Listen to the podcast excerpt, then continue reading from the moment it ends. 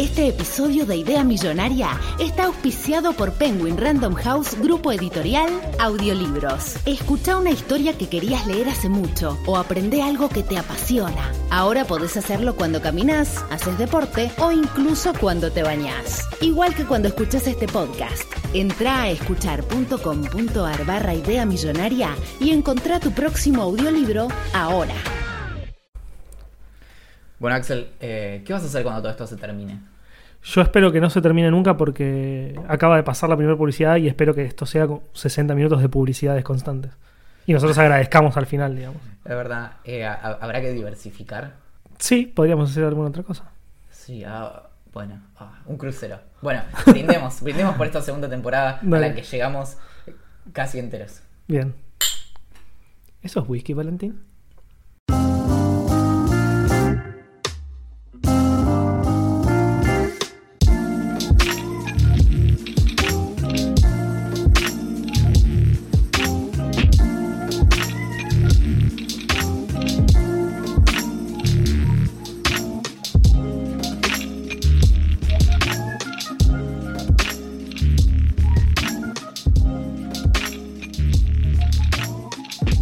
Termina el largo camino al fin y aquí quedará sepultada bajo la arena del tiempo y por siempre la segunda temporada de Idea Millonaria. Como todo final, nos inunda un sabor agridulce, como cierta comida asiática, pero con menos apropiación cultural y la cantidad justa de falta de sentido. Mi nombre es Valentín Muro y el tuyo quizás sea Fernanda o Julián, Guido, Macarena, Emiliano o quizá en el colegio te decían Tito. Te deseo lo mejor en todas tus aventuras sin importar tu nombre.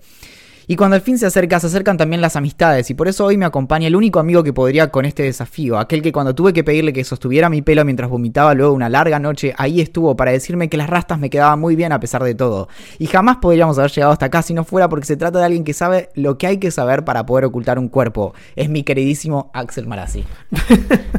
Pensé que nunca ibas a decir el tema del, de cuando te tuve el pelo para que vomitaras. Las rastas. Las Las rastas. rastas. Sí. La buena época. Bien. Bueno, acá estamos, ¿no? Em, ¿Sabés que estamos tomando como los lo, lo hacen los irlandeses? No. Eh, los irlandeses lo que hacen usualmente es se toman un shot de whisky Sí. y después toman birra. Viste que los irlandeses son famosos por básicamente ser alcohólicos. Bueno, nosotros estamos haciendo eso. Bien. Para que no lo sabe, es decir, todos, eh, a Valentín le regaló una botella de whisky y decidió tirarla a la cancha, como se dice, para que... En el día que la recibí, yo por lo general las dejo como. Añejar cuando, un cuando me poco. regalan, claro, y digo, espero un momento especial. Todavía tengo botellas que no abrí, porque digo, como, no, esto es cuando me reciba. Eso no la voy a abrir nunca. Entonces, tipo, va a llegar el apocalipsis y va, tipo, la van a dar vuelta y va a quedar arena. Y sí. Eh, así que la tiró a la cancha para que la tomemos en el season finale, que es este. Y otra cosa que no dijimos, este, este capítulo puede durar entre una hora y media y 14. No es un chiste, va a ser más largo de lo que, de lo que, de lo que grabamos usualmente. Y lo más probable es, considerando que estamos tomando whisky y cerveza, que Pero terminemos... por separado, no lo metimos en el mismo No, vaso. no, pero viste que algunas personas lo hacen. Son en, raros. En mi época, eh, había un, un bar acá en Buenos Aires, no me acuerdo el nombre, que tenía un trago que se llamaba El Vikingo. Creo que el, el bar se llamaba El Escandinavo, puede ser que siga existiendo. Y el vikingo era un como un chop de cerveza grande, grande, que adentro tenía un shot de vodka dado vuelta, como que filtraba. Ah, de a poquito. Claro, o claro. Y nada, vos te lo, te lo tomabas todo.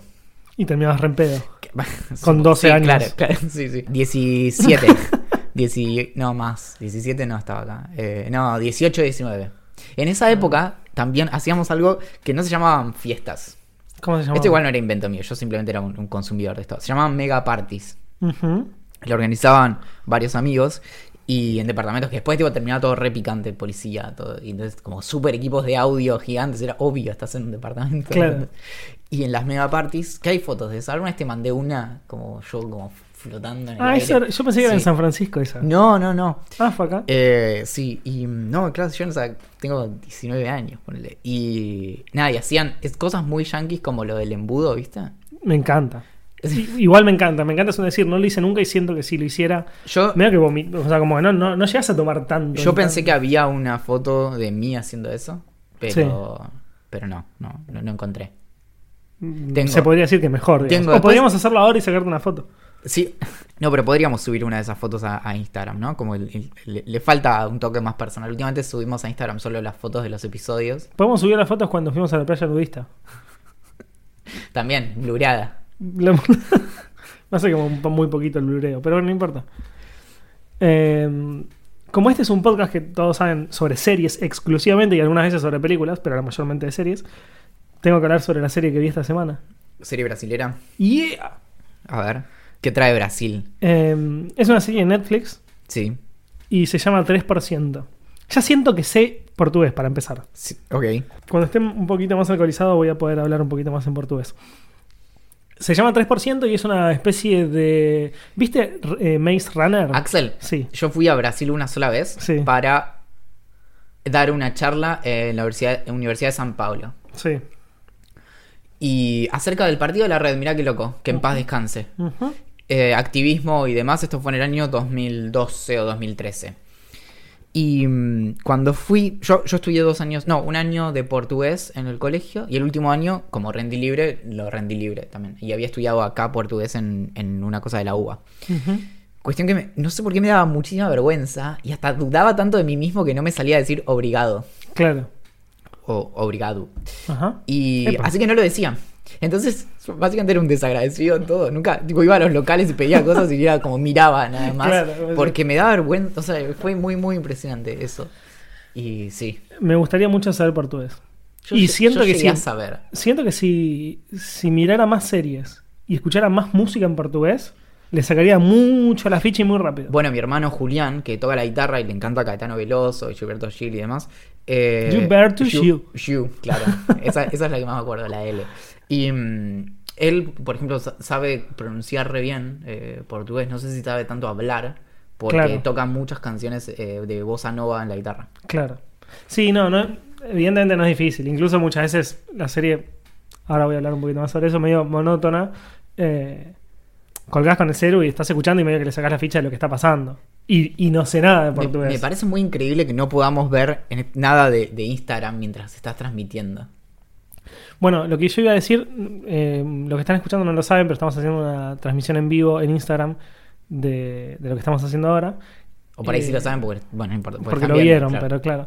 Em, pero sí, mientras estábamos hablando recién estaba pensando que es muy extraño que Instagram no tenga una versión para como creadores de contenidos que, que puedan ver, no sé, los comentarios en la computadora, cómo está saliendo, eh, o sea, replicar el video para ver cómo Claro, está saliendo. Necesitas sí o sí alguien del otro lado que esté diciendo. o que Bueno, esté- es una de las grandes quejas que tienen los, los influencers que nacieron con Instagram, Claro. no tanto con YouTube, que no tienen, o sea, no tiene esta como... eh, no hay ida y vuelta entre, entre Instagram y los creadores de contenido. Claro. O sea, como loco, date cuenta que necesito, para empezar una aplicación eh, en, En la en computadora, desktop claro, para poder contestarme eh, DMs a mis Sí. fans.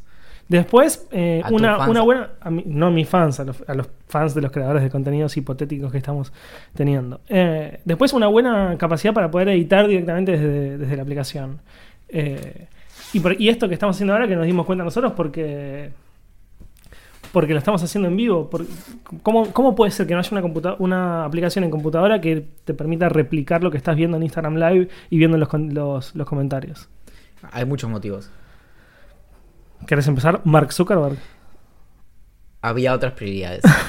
Bien, me gusta. Segundo semestre. Bueno, la cosa es que 3%, por- 3% es, una, es una serie de Netflix posapocalíptica donde hay una sociedad en la que, eh, la- que, que es extremadamente pobre y donde solamente el 3% de esa sociedad pasa a lo que sería un mundo mejor. O sea, a la, otra parte del mundo en donde hay mucha comida, paz, no hay pobreza, eh, no, no están obligados a trabajar, eh, no, hay, no hay mugre, no hay suciedad, no hay contaminación, es en el medio del mar y demás.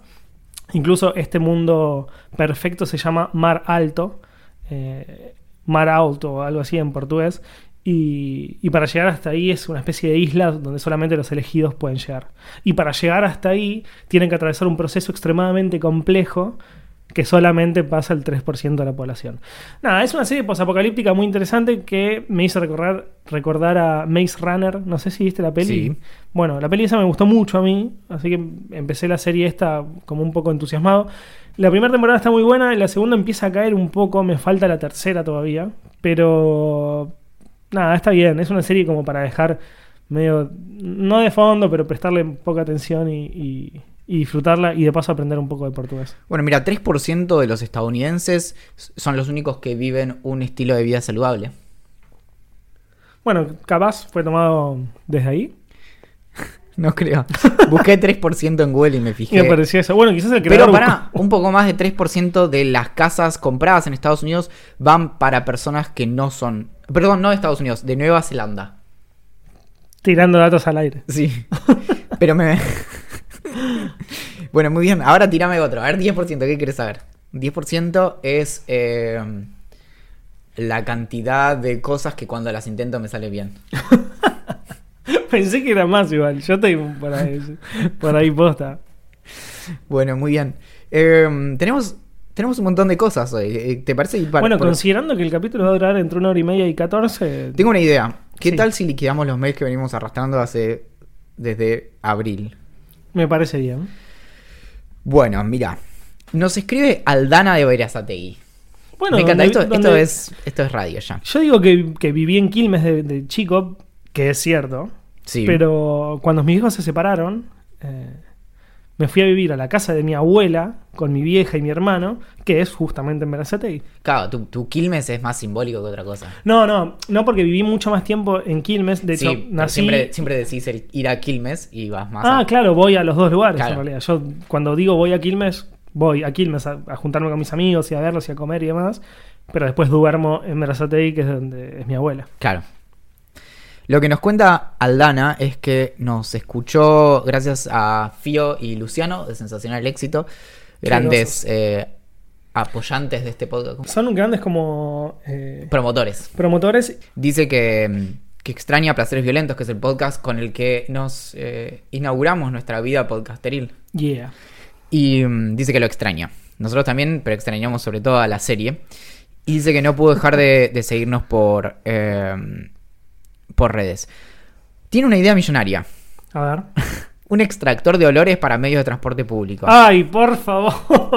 Basta de estar encerrados con olores feos y con ganas de vomitar. Olores Cre- feos significa olor a pedo y a transpiración. Gracias, era súper necesaria tu aclaración. Lo que... mm, En realidad con buena circulación de aire eso se soluciona. Como no... Sí, pero viste que. en- sé lo que me hace responder y demás, pero en invierno hay mucha gente que no quiere abrir Bueno, la pero, ventana. pero es muy loco, viste que en invierno es más importante abrir la ventana porque para, para que básicamente no te enfermes. Sí. Sí, me sorprendió cuando me enteré de eso. Y sí, nos encanta pensar que, que tiene que ver con el frío, Sí, pero, pero no. tiene que ver con otras cosas. Nos escribe también Itzel, este mail es increíble. Es muy lindo. Nos escribe Itzel desde México Ajá. Y dice, bueno, no los escucho mientras manejo porque no tengo auto ni sé manejar, ni tampoco cuando voy en el transporte público porque en esos momentos aprovecho para dormir y jugar un rato. Pero la gente se me queda viendo raro cuando los escucho y con gente me refiero a mis compañeros de trabajo. Así que le mete duro de 9 de la mañana a 6 de la tarde escuchando Idea Millonaria. Y en cuatro días escuchó todos los episodios que habíamos grabado. ¡Qué Que a mí me da impresión, porque yo creo que nunca volví a escuchar un episodio de Idea Millonaria entero. Lo hacía la- las primeras Yo lo, semanas. yo lo hacía mucho. eh, bueno, yo los escucho enteros porque los edito. Claro. Pero antes los editaba y también escuchaba algunas partes para ver cómo habían quedado. Sí, no, yo no puedo con eso. Y mm, bueno, nada, le bloquearon Spotify en el trabajo, así que se puso alegre cuando vio que estaba eh, en Audio Boom. Y además lee nuestros newsletters que lee el, el lunes a la mañana en el trabajo. Así que básicamente es, es una gran consumidora de todo lo que... Voy a hacer un paréntesis. Sí. Si te siguen bloqueando Spotify en el trabajo y ya terminaste de escuchar Idea Millonaria y estás un podrida de que no te dejen escuchar música a través de Spotify, lo que puedes hacer es bajar una VPN que es gratuita, que se llama VPN Hub, eh, VPN HV larga. Es de los creadores de Pornhub, que es el- un sitio de pornografía el que quizás el más famoso del mundo.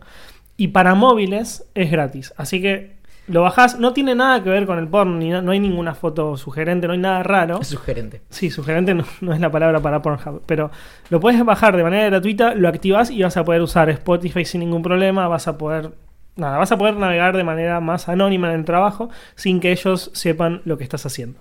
Algo muy interesante, igual ya nos fuimos del tema, pero es que eh, Pornhub es de MindGeek, que es una empresa canadiense de pornografía en internet, pero que es dueña de un montón de, de propiedades de, de porno. Tipo Pornhub, RedTube, YouPorn, Brazzers, Men.com, son todas de Mirá la vos. misma empresa. Y- Men.com es un dominio Sí, sí, carísimo. increíble, increíble. Mira vos. Eh, no, y me enteré el otro día porque justamente tiene una posición súper dominante Ujú. y eh, sobre todo respecto de la cuestión del porno feminista, que es como Erika Last y demás, que es todo Claro. como un tema ahora súper eh, hablado y que cada vez es más popular. Y justamente el, main, el porno mainstream lo domina esta empresa MindGeek, que vos ves distintas cosas y decís como, ah, bueno, son distintas opciones y en realidad es toda la, la misma misma. empresa. Pasa algo parecido con Match.com, que es un grupo, y es el dueño de Tinder, es el dueño de OkCupid, y nada, y es, es- nada, vos pensás que están compitiendo y en realidad... Sí, es un gran, por decirlo de alguna manera, queda feo, pero monopolio. Claro. Bueno, el- todo el mail de Itzel era para, para agradecernos por lo que hacemos. No, no solemos eh, leer tantos lo- los correos en donde nos dicen cosas lindas porque un poco nos da vergüenza, pero este es el final de temporada, así que nos lo merecemos. Y mm, nada, y mm, algo que me parece muy increíble, que siempre lo, lo recibimos, es esto de, de eh, eh, idea millonaria, si tuviéramos que describirlo como, como, como qué es, es muy, muy difícil, es el gran desafío. Pero es un podcast que te invita a googlear. Es cierto. Y ella lo que dice es que la hemos llevado a googlear un millón de cosas. Le hemos generado curiosidad por cosas que nunca se hubiera imaginado que le iban a interesar. Y sobre todo nos agradece que la llevamos a leer más. Y después de eso le dieron ganas de volver a escribir. Y mm, algo que me parece impresionante también es que, por otro lado, en otras de nuestras aventuras que hacemos newsletters y mandamos un mail por semana, se genera esto de, mm, de querer hacer un newsletter. Entonces ella dice, bueno, eso, y, y mi recomendación ahí siempre es, bueno, háganlo. Y, y es más, escríbanos si estamos dispuestos a, a leer y a dar eh, devolución de lo que hagamos. Y algo que dice que es muy importante, que creo que captura bastante lo que nos pasa con Idea Millonaria, es que dice, no me importa si me leen eh, dos personas, que, que ella calcula que serán su hermana y su novio. Y creo que si haces las cosas pensando en tener una gran audiencia, no, no terminan funcionando. Como se, se pierde algo ahí. Es que el concepto es ni siquiera. Es muy difícil igual, y, y entiendo que sea difícil, pero la verdad es como no pensar. eh, pensar en hacer algo que te cabe, digamos. Claro. Y si eso se logra y te divertís, lo más probable es que alguien llegue. eh, obviamente necesitas gente que te haga, que te ayude con la publicidad, como por ejemplo eh, que llegaron a nosotros por Fío y por Lucho, o sea, gente que en Twitter te recomiende, gente que hable de vos y demás. Pero esos Siempre- son atajos también. Sí. Y algo importante es que sin los atajos igual funciona, toma más tiempo, pero Claro. llegás ahí. Y, y es lento, pero también se va generando algo tan sólido con las personas a quienes les gusta lo que haces que eventualmente llegás. O sea, a ver, te, te suma muchísimo que alguien te, te difunda y que tenga mucho Sí, alcance. Para mí lo que es clave es que, en realidad, como estás haciendo algo que te cabe, tenés que pensarlo como si lo hicieras para casi nadie. Y si lo seguís haciendo porque te gusta, va a llegar un momento en que alguien te va a conocer, digamos, quizás es como decís vos, sin atajos y demás, sin nadie que te recomiende y, y demás, te tome mucho tiempo. Pero como estás haciendo lo que te cabe, no hay mucho, no, no hay drama si te toma mucho tiempo. Claro. El tema es que si te, te empieza a pudrir. Si vos decís como, uy, qué paja, tengo que grabar otro podcast y te- tengo, que, No, tengo, claro. tengo que pensar de qué voy a hablar acá y no sé qué. Y si se te empieza a complicar y ya tanto no te cabe, entonces tenés que o rever la idea, o quizás que no está mal dejar de hacerlo. O venderla, claro, y hacer millones. O quizás que lo que decías como no está mal, dejar de hacerlo. O sea, como tampoco las cosas no te gustan para siempre. O sea, desde una persona hasta un proyecto personal. O sea, y chau, si no te gusta, no te gusta y chau. Pero mientras, si en el proceso lo, lo disfrutaste, es un golazo. ¿Cómo te ves en México? Em, Itzel yo, dice, yo fui a México y ya, ¿sabes qué? Amé, Sí. amé el DF, pero profundamente. recuerdo, nos invita un mes o dos, dos días, una semana o lo que nosotros gustemos. Dice, yo sé que tendrán que hablar con Olivia y antes que nada, Olivia, esta invitación también es para ti. Me encanta. Así que ahí dejamos a Itzel que, nada, me, me pareció in- in- increíble su, su correo. Nos escribió también Rodrigo Russo que nos habla un poquito de libros. Eh, nos dice que, que escuchó el capítulo, uno de los capítulos anteriores y, y pide disculpas por escribir tarde, bla, bla, bla, pero lo que dice es que tiene una excusa por, por la cual se atrasó a la hora de escuchar Idea Millonaria, que es que está leyendo un libro y tiene 623 páginas. Te juro, Rodrigo, que te entiendo porque estoy leyendo uno más o menos de la misma cantidad de páginas y me está costando bastante. Y nos da, nos da su contexto. Nos dice, siempre leo o relatos cortos de como mucho 15 páginas o novelas de hasta 200 páginas, como yo. Hasta hace un tiempo terminé una muy buena novela, We Have Always Lived in the Castle de Shirley Jackson, que no conozco, que apenas se pasaba las 200 páginas. Luego de eso se sintió un poco vacío y quería leer algo un poco más largo. Una biblioteca de su una, una novela de su biblioteca que le regalaron hace años le llamó la atención, se llama The Little Friend de Donna Tartt, que tengo de nombre a Donna Tartt, es una de las novelistas más importantes eh, de los últimos tiempos, aunque no leí nada de ella, me la recomendaron mucho. Y dice Rodrigo que es una monstruosidad bestial de, 600, de, lo que decía, 623 páginas, y que ese, esa novela fue el culpable por el, por el cual se atrasó en el podcast. Igual dice que le está encantando y que nos escribe porque entiende completamente el punto que mencionaban sobre la presión y el sentimiento interno de ver algo enorme, una novela de más de 600 páginas, y sentirse intimidado y temerle justamente está en esas aguas en ese momento. Y nada, nos dice que le encanta lo que hacemos y bla, bla, bla. Y te agradecemos muchísimo, Rodrigo. ¿Cómo que Digo bla, bla, bla, bla, bla, No, pero iba a explicar por qué dije bla, bla, bla. Porque no me gusta leer halagos, así que por eso te agradezco, Rodrigo. Ay, ay. Bueno, y el, el último correo que tenemos es de, mm, de Baltasar, que nos, nos cuenta que, que se copó con, con bueno, con, H, con Chernobyl de HBO y, mm, y que nos habla de la cuestión de la fusión nuclear, que es algo que exploramos bastante al principio de esta temporada cuando, mm, cuando estuvimos en Bariloche y estuvimos hablando de cómo a Perón le vendieron un buzón nuclear. Desde que grabamos ese episodio, mi obsesión continuó y yo seguía aprendiendo acerca de las aventuras de Ronald Richter en. o Richter en. Richter. En Porque tenés Bariloche. que- cuando hablas en alemán tenés que decirlo enojado. Sí, Ronald Richter. Exacto. Y mm, entonces nos habla de la fusión nuclear, que hay, hay un proyecto que se llama ITER, que eh, tiene guita de, de muchos eh, países europeos, que es un reactor de fusión nuclear en Francia. Entonces nos cuenta que, que como en ese episodio hablábamos de esto, lo que dice él es que, bueno, eh, que por ahí ah, Perón era un adelantado a su época. Bueno, hay muchas cosas para desarmar ahí, pero lo que pasa principalmente con el tema de la fusión nuclear es que es muy distinto lo que se está intentando ahora que lo que se estaba intentando a principios de los años 50, que se intentó en la isla Huemul.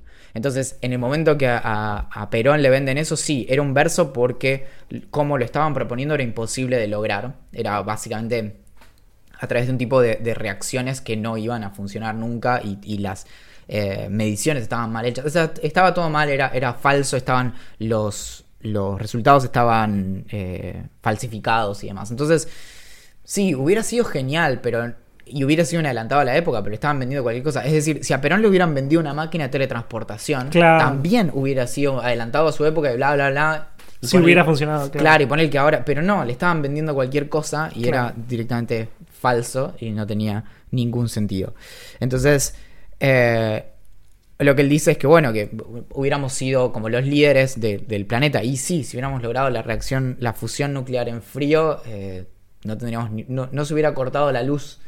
eh, Hace una semana. Hace unos días, claro. Bueno, tenemos otro. No, no tenemos más mails. No, no tenemos más mails. Bien. Muy bien, Ahora podemos seguir con la lista de cosas que teníamos para hablar. muy bien. No estoy Eh, preocupado por el tiempo, ni siquiera estoy mirando el tiempo porque no tengo problema cuánto va a durar este podcast. Perfecto. Igual, Este episodio. igual a la hora cortamos, eh. ¿A qué hora? A la hora. ¿Cómo? Es que, porque nos quedamos sin cinta. Yo pensé un montón, me hiciste la bola del pedo. Otra vez más. No, es que no, no da el disco rígido. Tiene, ¿Cuánto tiene? Cuestión que. ¿Cómo me mm, cagás la vida? ¿cómo, cómo se puede llamar esta.? Ah, ya sé cómo se puede llamar. A ver. Pero no quiero que suene como, como otra sección famosa. Ah, bueno, pará, no, no puedes, no puedes inaugurar hasta que yo no termine. Y bueno, viejo, apurate con el whisky. Yo ya- resulta que yo ya me tomé mi vasito de whisky y Valentín no. Pasa que vos no sabés tomar. Vos, vos le ma- mandás. Igual esto es muy suave.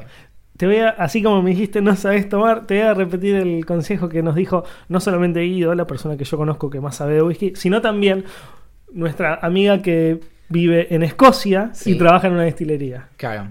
¿Cómo se toma whisky, Valentín? Se toma como a vos te gusta. Exactamente. Muy bien, pero bueno, nada, estoy, nada, estoy acostumbrado a otros, a otros sabores. Cuestión que, Otros ritmos. como mm, no tenemos música para esta sección, ¿Y no, no trajiste alguna otra cosita como para usar música de más o menos? eh, ¿No se puede hacer música con la botella de whisky? puedo hacer, el ruido, ¿cómo? Eh, puedo hacer, lo puede hacer el pato Donald. Chicos, chiques, chiques, Pero- chiques. Y, y tomé muy poco, pero bueno. Prepárense para esto, chiques, porque es un momento único. No te entendí. Te juro, pero es que no se entiende. ¿De vuelta? Sí, por favor. No, esto no va a salir. Esto va a ser editado, sin duda. Bueno, estos son los beneficios de verlo en vivo y no. A ver. Eh... No, es que no me sale la A. Bueno, ahí, ahí, si tenés el, subtítulo, puede llegar a, a- Anécdotas. de guachitos. Ahí está, muy bien. Bien, estuvimos pensando algunas anécdotas cuando éramos pendejos para, para contar. Un detalle, pendejos en Argentina no, no se usa, claro, porque en, en Itzel, en- si estás escuchando esto. Claro, si estás escuchando esto, no es malo para nosotros decir pendejo. Pendejo es cuando sos muy chiquito. Tengo tres anécdotas. ¿Por cuál querés que empiece? Bueno, voy a empezar por esta que es la más divertida. Que obviamente me la recordó Ingrid porque yo no me acuerdo nada de nada. Yo estoy tratando de pensar, pero. Ah, quizás este, este es el motivo quizás por el cual no me acuerdo mucho las cosas. Es verdad. Eh, Bueno, resulta que yo estaba cuando tenía algo así como 6 años o 5 años con mi amigo Matías. Eh, en ese momento, voy a hacer un paréntesis para poder explicar que nosotros no teníamos internet. Cuando yo era chiquito no había internet, no teníamos celulares, nos divertíamos con muy poco. En ese momento estábamos jugando a hacer aviones. O sea, nosotros hacer un avión. O sea, nosotros extendíamos las manos horizontalmente y íbamos como planeando, moviéndonos y corriendo por el barrio como si fuéramos aviones haciendo... lo, lo puedo, lo puedo visualizar perfectamente. Perfecto. Entonces, en uno de esos viajes en avión, est- estábamos dando una vuelta a manzana por, por el barrio de mi casa y era medio de noche. Ponerle unas 8, 9, 8 y media de la noche de verano. Es decir, había luz, pero muy poquita luz. Se estaban recién empezando a prender las luces del barrio. Y estábamos jugando a hacer aviones y yo iba como "Ah", planeando como un campeón, era el mejor avión del mundo. Y en un momento me la doy duro, pero durísimo, contra uno de esos... em, ¿Cómo se llaman? Los tachos para guardar para la basura que estaban en la calle antes colgados de los, de los palos de luz. No sé si en Bariloche había. Me lo doy, pero me lo doy mucho. Me caigo al piso. Y bueno, o sea, yo era medio indio, entonces como estaba todo el día en la calle, como no me...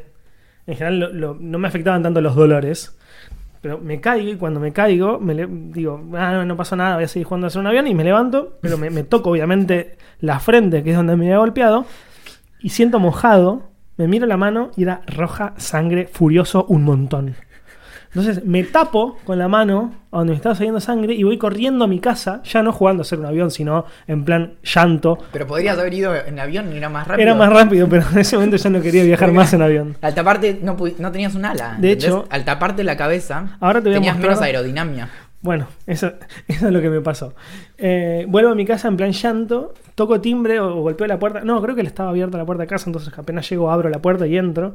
Mamá, mamá, me la di, no sé qué. bla- Me la di. No, no con esas palabras, capaz me lastimé o me golpeé, me caí, no sé qué dije.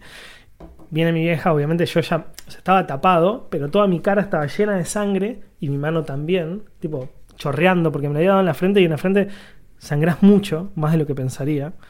Eh, y así es como me cosieron, no me cosieron, me pusieron la gotita en la frente. De hecho, si miras bien, acá tengo una especie de tercer ojo, Lo veo. acá, Me está mirando. ¿viste?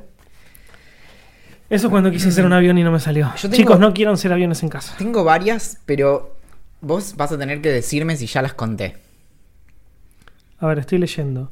No, estas no. eh, tengo otras que no, no anoté ahí. Ok, a ver, yo te digo. La primera es que eh, cuando era muy, muy chico, es- tiene, es- mis, mis anécdotas tienen como varios pasos. Como esas comidas que tienen tres pasos. ¿Me puedo servir más whisky? No, déjame terminar esto. Tenés Ah. eh, cerveza todavía.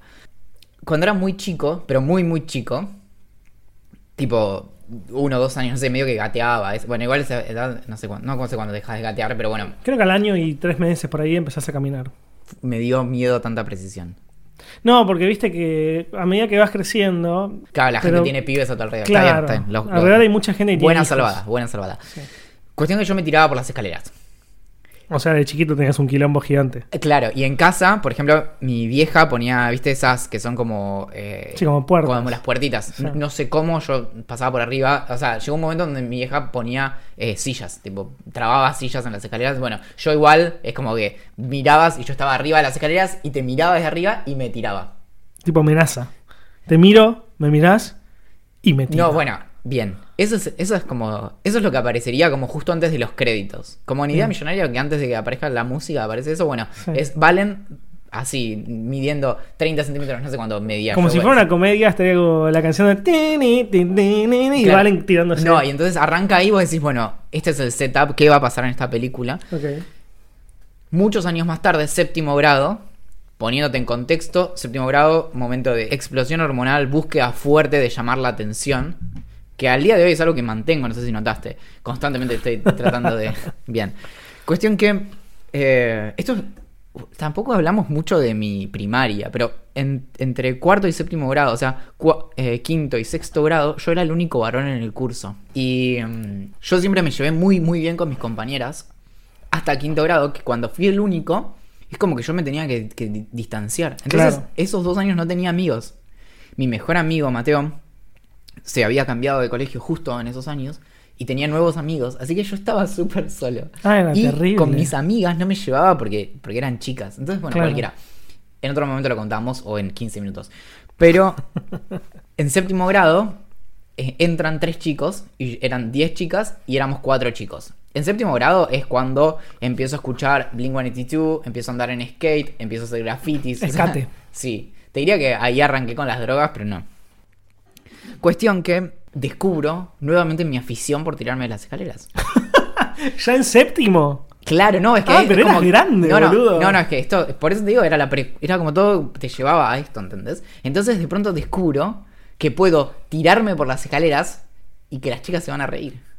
Ah, fiesta, Y claro. me tiraba por las escaleras y las chicas se reían. Claro. Y Eras, el- hacía- eras el centro de la fiesta. Y lo hacía tres veces por día.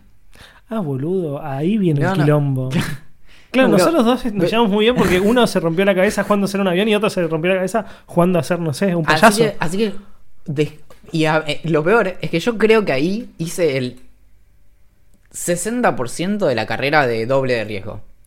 Yo creo que hoy por hoy puedo ir corriendo y tirarme al piso y más o menos saber qué puede pasar porque jugaba mucho a hacer eso, tipo a la torpeza y demás. Pero nunca te lastimaste de verdad. No, nunca me quebré en mi vida. No, soy muy buena, boludo. Soy el Bueno, mejor. un gran doble de riesgo. Hoy me tiro y te muestro. Iván Valentín. Bueno, te- Bueno, no lo hago desde séptimo grado, pero eso. Y... Hace mucho que no sos más muy elástico. Pero además, igual, fíjate la relación con el cuerpo, ¿no? Porque después andaba en skate. Y era ta, tu golpe todo el tiempo, ta, caerse, ah, Y nunca. Sí, y eso. Me gusta esa anécdota. Muy bien. No puedo creer que, que te tiraras por motus propio. Era todo por llamar la atención. Aprendí gracias a esa idea millonaria que es motu propio y no motus propio. Tampoco es status quo, es statu quo. Sí. Pero sí, no, no, no sé por qué digo que sí, no lo sabía la verdad. O sea, está bien. Pero, mm, Bien. También lo aprendí por idea millonaria. pero sí, y bueno, y después eh, en el mismo plan me hice un newsletter para llamar la atención, pero bueno, está funcionando bastante bien, te digo. Después metiste un podcast. Muy bien. Yo tengo otra historia de mis primeras salidas. ¿Vos te acordás cómo llegaste a salir? Porque a mí lo que me pasó es como que desde que me hice adolescente, adolescente no sé, de 13 años o Sí. 14, ponele, hasta que salís, salís de verdad a la noche, son hasta que, no sé, yo habré tenido 16, 17 años, ponele, hasta que salís hasta las 2, 3 de la mañana. ¿Te cuento mi historia antes de que empieces con la tuya? Obvio. Cuando todos empezaron a salir, eh, a los 15, 16 años, que iban a boliches, Bariloche, todo el mundo piensa como boliches, bla, bla, bla. Y... mm, ¿Querés eh, servir acá también? Es que no tomando el whisky. Bueno, yo no, que te es tomes que- el whisky, Valentín. Es que estoy, es- yo, bueno, soy así. Todos empiezan a salir, pero no sé si alguna vez notaste, Axel, Sí. que yo tengo... Yo no soy muy alto. No me había dado cuenta. Bueno, yo no soy muy alto. Ahora que me lo decís, capaz que sí. Mido Ah, papá chiquito era por eso. Sí, claro. Entonces, cuando, imagínate cuando tenía 16 años, a mí me daban 4, 5, ponerle 6. Sí. Y, mm, Cuestión que cuando todos empiezan a salir a los boliches, que son para mayores de 18, mis compañeritos más o menos pasaban, pero mi situación era completamente incareteable. Claro. Entonces, cuando todos salían a boliche, yo no salía. Entonces, ¿qué hacía? Salía a andar en skate y a hacer grafitis. ¿Solo? Claro. Ah, es re picante, a los, boludo. A, a los 15 y 16 años es que yo salía a hacer grafitis. O sea, te agarraba la cana y la cagabas a trompadas y seguías haciendo graffiti. Me agarró la cana varias veces, pero me veían también con ese tamaño y decían, no, andate a tu casa a dormir. Esto tipo una y media de la mañana. Y si yo grafiteando paradas de colectivo en Bariloche. Ya no me importa. Si, Ah, si- re picante. si- si hacen pedido de captura para cuando vuelva a Bariloche no me importa. Si, si es Pero- retroactivo, estás hasta Claro, las pelotas. Pero sí, grafiteé básicamente varios kilómetros, desde el kilómetro 15 hasta el kilómetro 10, ponele. Todas. Claro, y entonces yo iba pateando con el skate por la ruta y llegaba a una parada y escribía. Yo usaba. Esto. eh, solo porque es el season final y lo voy a contar, pero yo usaba un seudónimo para hacer grafitis. Ah, no me vuelvo loco. Que no sea Valencine. porque- no, no, no. Era Wiz, W-I-Z. Ah, sos tipo un adelantado del trap, boludo. Pará, mi nombre era Wiz por Wizard. Y de hecho, antes usaba Wizard y después empecé a usar Wiz. ¿Por qué? Por Harry Potter. Porque a mí en el secundario me decían Harry Potter. Muy bueno. Entonces yo usaba Wizard como mi forma de desquitarme contra los forros de la, fac- del, de la facultad, no, del, del colegio. No, no puedo Entonces yo usaba Wiz. Y ese Wiz lo escribí en varios lugares. En la parada de colectivo de mi barrio estuvo ese Wiz. Pero hoy, ponele, voy a abrir 8, que fuimos. No, no ya- está ya- más. pero hasta hace cuatro años había todavía grafitis. Tenemos que meter un Wiz ahí y decir que es de los viejos. Pará, hay stencils de Wiz, porque también, porque primero hice seis meses de graffiti y después me pasé el stencil. De ¿Sabés hecho, yo también hice stencil? tengo la- mi colección de más o menos 70 stencils en casa, en Buenos Aires. Muy bueno. Y tengo varios que nunca inauguré. Tengo unos ¿Me gigantes. estás invitando a hacer algo, Sí. Valentín? Y tengo unos gigantes de Foo Fighters increíbles. Eh, no, tengo unos muy, muy increíbles, ¿eh? No, Es yo tenía más, un par pará, más. Tengo uno por cada canción de American Idiot de Green Day. Ah, yo era fan de Mi, mi habitación de los 16, 17 años estaba pintada toda en rojo sangre y tenía, eh, tenía un stencil por cada canción de American Idiot más los bonus tracks. O sea que en total eran como 18 canciones. Y... Eso. Y además tenía las letras de las canciones escritas en la pared. Tengo ah, fotos. eras fan. Y lo peor es que en un momento Green Day hizo el video de Jesus of Suburbia y se parecía mucho a mi habitación. Me acuerdo. Ah, porque tenía, hace- la- tenía las letras escritas sobre una pared roja. Y yo dije, Muy no puede ser, no puede ser. Me acuerdo por el tema de las letras, porque yo hace muy poquito vos pusiste una banda y yo te dije poné Atari Teenage Riot. Eh, una de las Atari Teenage Riot es una banda eh, como electropunk, no sé cómo describirla, como electrónica pero con un discurso muy eh, antisistema y demás, que escuchaba cuando era pendejo, iba a la secundaria. Esta es, otra- esta es una gran anécdota de pendejo, boludo, que no sé si la conté en, la- en el podcast. Eh, Pero pará, eh, vamos en orden. Eh, te estoy buscando el Digital Hardcore Industrial. Es el. Digital el. Hardcore Industrial. Bueno, la cosa es que yo en una época estaba en la escuela todavía, debería estar en algo así como cuarto año, es decir, tenía 15 años, 15, 16 años, depende de la, época, y um, está escuchando mucho esta banda que tiene un discurso, que tiene un discurso muy antisistema. No sé, sus letras eran como abajo el capitalismo, está todo claro, mal, se quiere romper todo, aguante, o sea, hay que prender fuego mi, las escuelas. Mi fuente de eso era No Effects y Bad Religion. Claro. Bueno, la cosa es que en esa época usaba mucho, en, en el Conurba, se usaba mucho pintar las paredes de la escuela con letras de canciones. Y, mm, y yo pintaba los bancos con un fibrón indeleble de, eh, de mi habitación, de mi habitación, de mi, ¿cómo se llama? De mi, Eh, aula. de mi salón, de mi aula, eh, con las letras de esta banda. Pero no era yo el que lo hacía, lo hacía yo y lo hacían 20 Sí. personas más. Y en el curso había 30, o sea, estábamos todos hasta las pelotas. Básicamente el curso era tu habitación. Ponele. Pero sin stencil. Y, mm, y una vez viene la directora y, y nos recontracaga pedos a todos. Yo conozco esta historia. Yo te- la conté en el podcast, si la conté en el podcast no la repito. Me, me parece que me la contaste a mí. Ok. Pero es que eso es muy difícil. Yo no. Me cuesta mucho fragmentar en mi cerebro lo que nosotros hablamos y lo que está grabado. Entonces, Claro. Además, como pasa el tiempo y cada vez hablamos más, porque el tiempo, bueno, no, te va- no hace falta que explique el concepto de tiempo y hablar, pero entonces me pasa que, Te olvidas. claro, no, no, No te das sé- cuenta que- claro, Si una a cosa veces fue en el podcast que o una cosa contamos las mismas tres anécdotas en 10 episodios. Claro, bueno, yo, intent- yo creo que algunas veces me acuerdo. Pero nunca recibimos ningún cero comentarios hasta ahora de gente que De nos diga como eso lo contaron tres veces. Es, Es más, cierto. estas personas que escuchan todo el podcast en cuatro días nos podrían, decir, que haber nos dicho, podrían claro. decir cosas muy muy terribles. Tipo, Valen, esa historia lo contaste seis veces. Claro.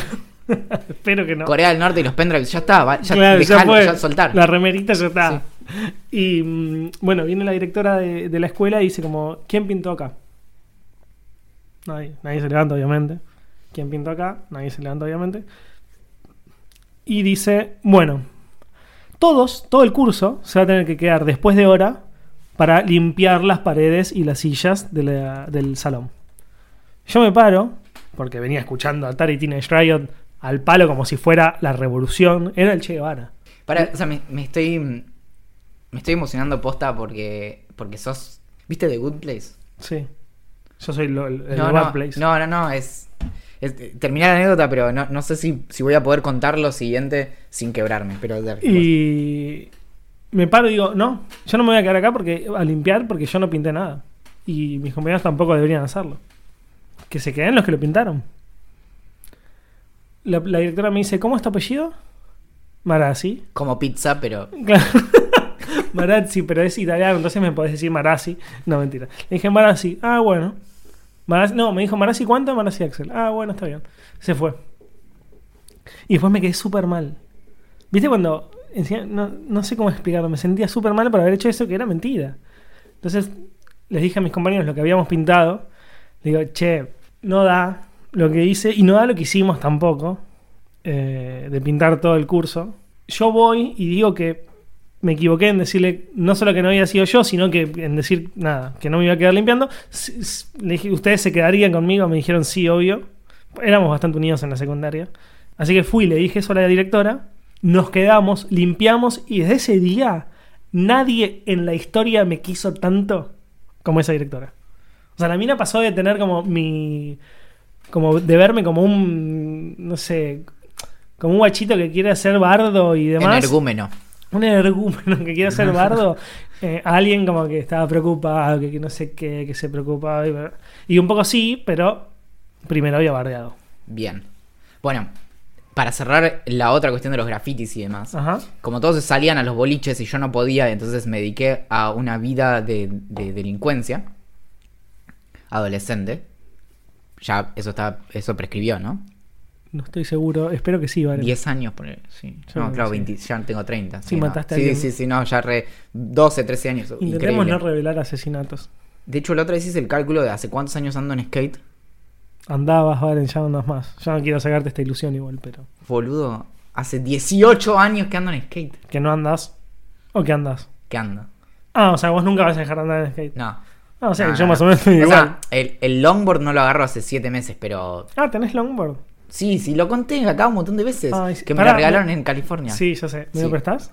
Te lo presto. Bueno, si me pisa el bond, disculpa tuyo. Te- salimos, salimos un día. Pero tenés uno solo, boludo. No, pero yo tengo el skate también. Ah, dale, me encanta. ¿Sí? Me encanta, me encanta, Bueno, me encanta. Y, lo- y hacemos live. Me encanta. Y bueno, cuestión que cuando finalmente llega el momento en el que ya tengo el documento con 18 años y digo, vamos, un boliche, ¿de qué me entero? No, Valen, ya nadie va a los boliches. Ahora, ¡No! ahora vamos a bares. Así que fui a mi primer boliche en Buenos Aires. Y fui a mi primer boliche para ver a Dead Mouse en vivo. Ah, bueno, En alto. Alta, Sí, alta sí, fiesta. sí, no. Es más, estoy yendo en Bondi a ver a Dead Mouse. Y en el Bondi me doy cuenta que estaba tan escabio que no me había llevado la entrada. Así que tuve que tomar un taxi de vuelta a mi casa y otro taxi para ir eh, a, ver, a, a verlo. Bueno, empezaste tu, tu anécdota de boliches muy bien. Bien. Ah, pero. Y justo esto nos deja de pie para, para mi próxima anécdota. A ver. Bueno. Otra cosa que me gustaba hacer cuando era chico, además de tirarme por las escaleras, era andar en bicicleta.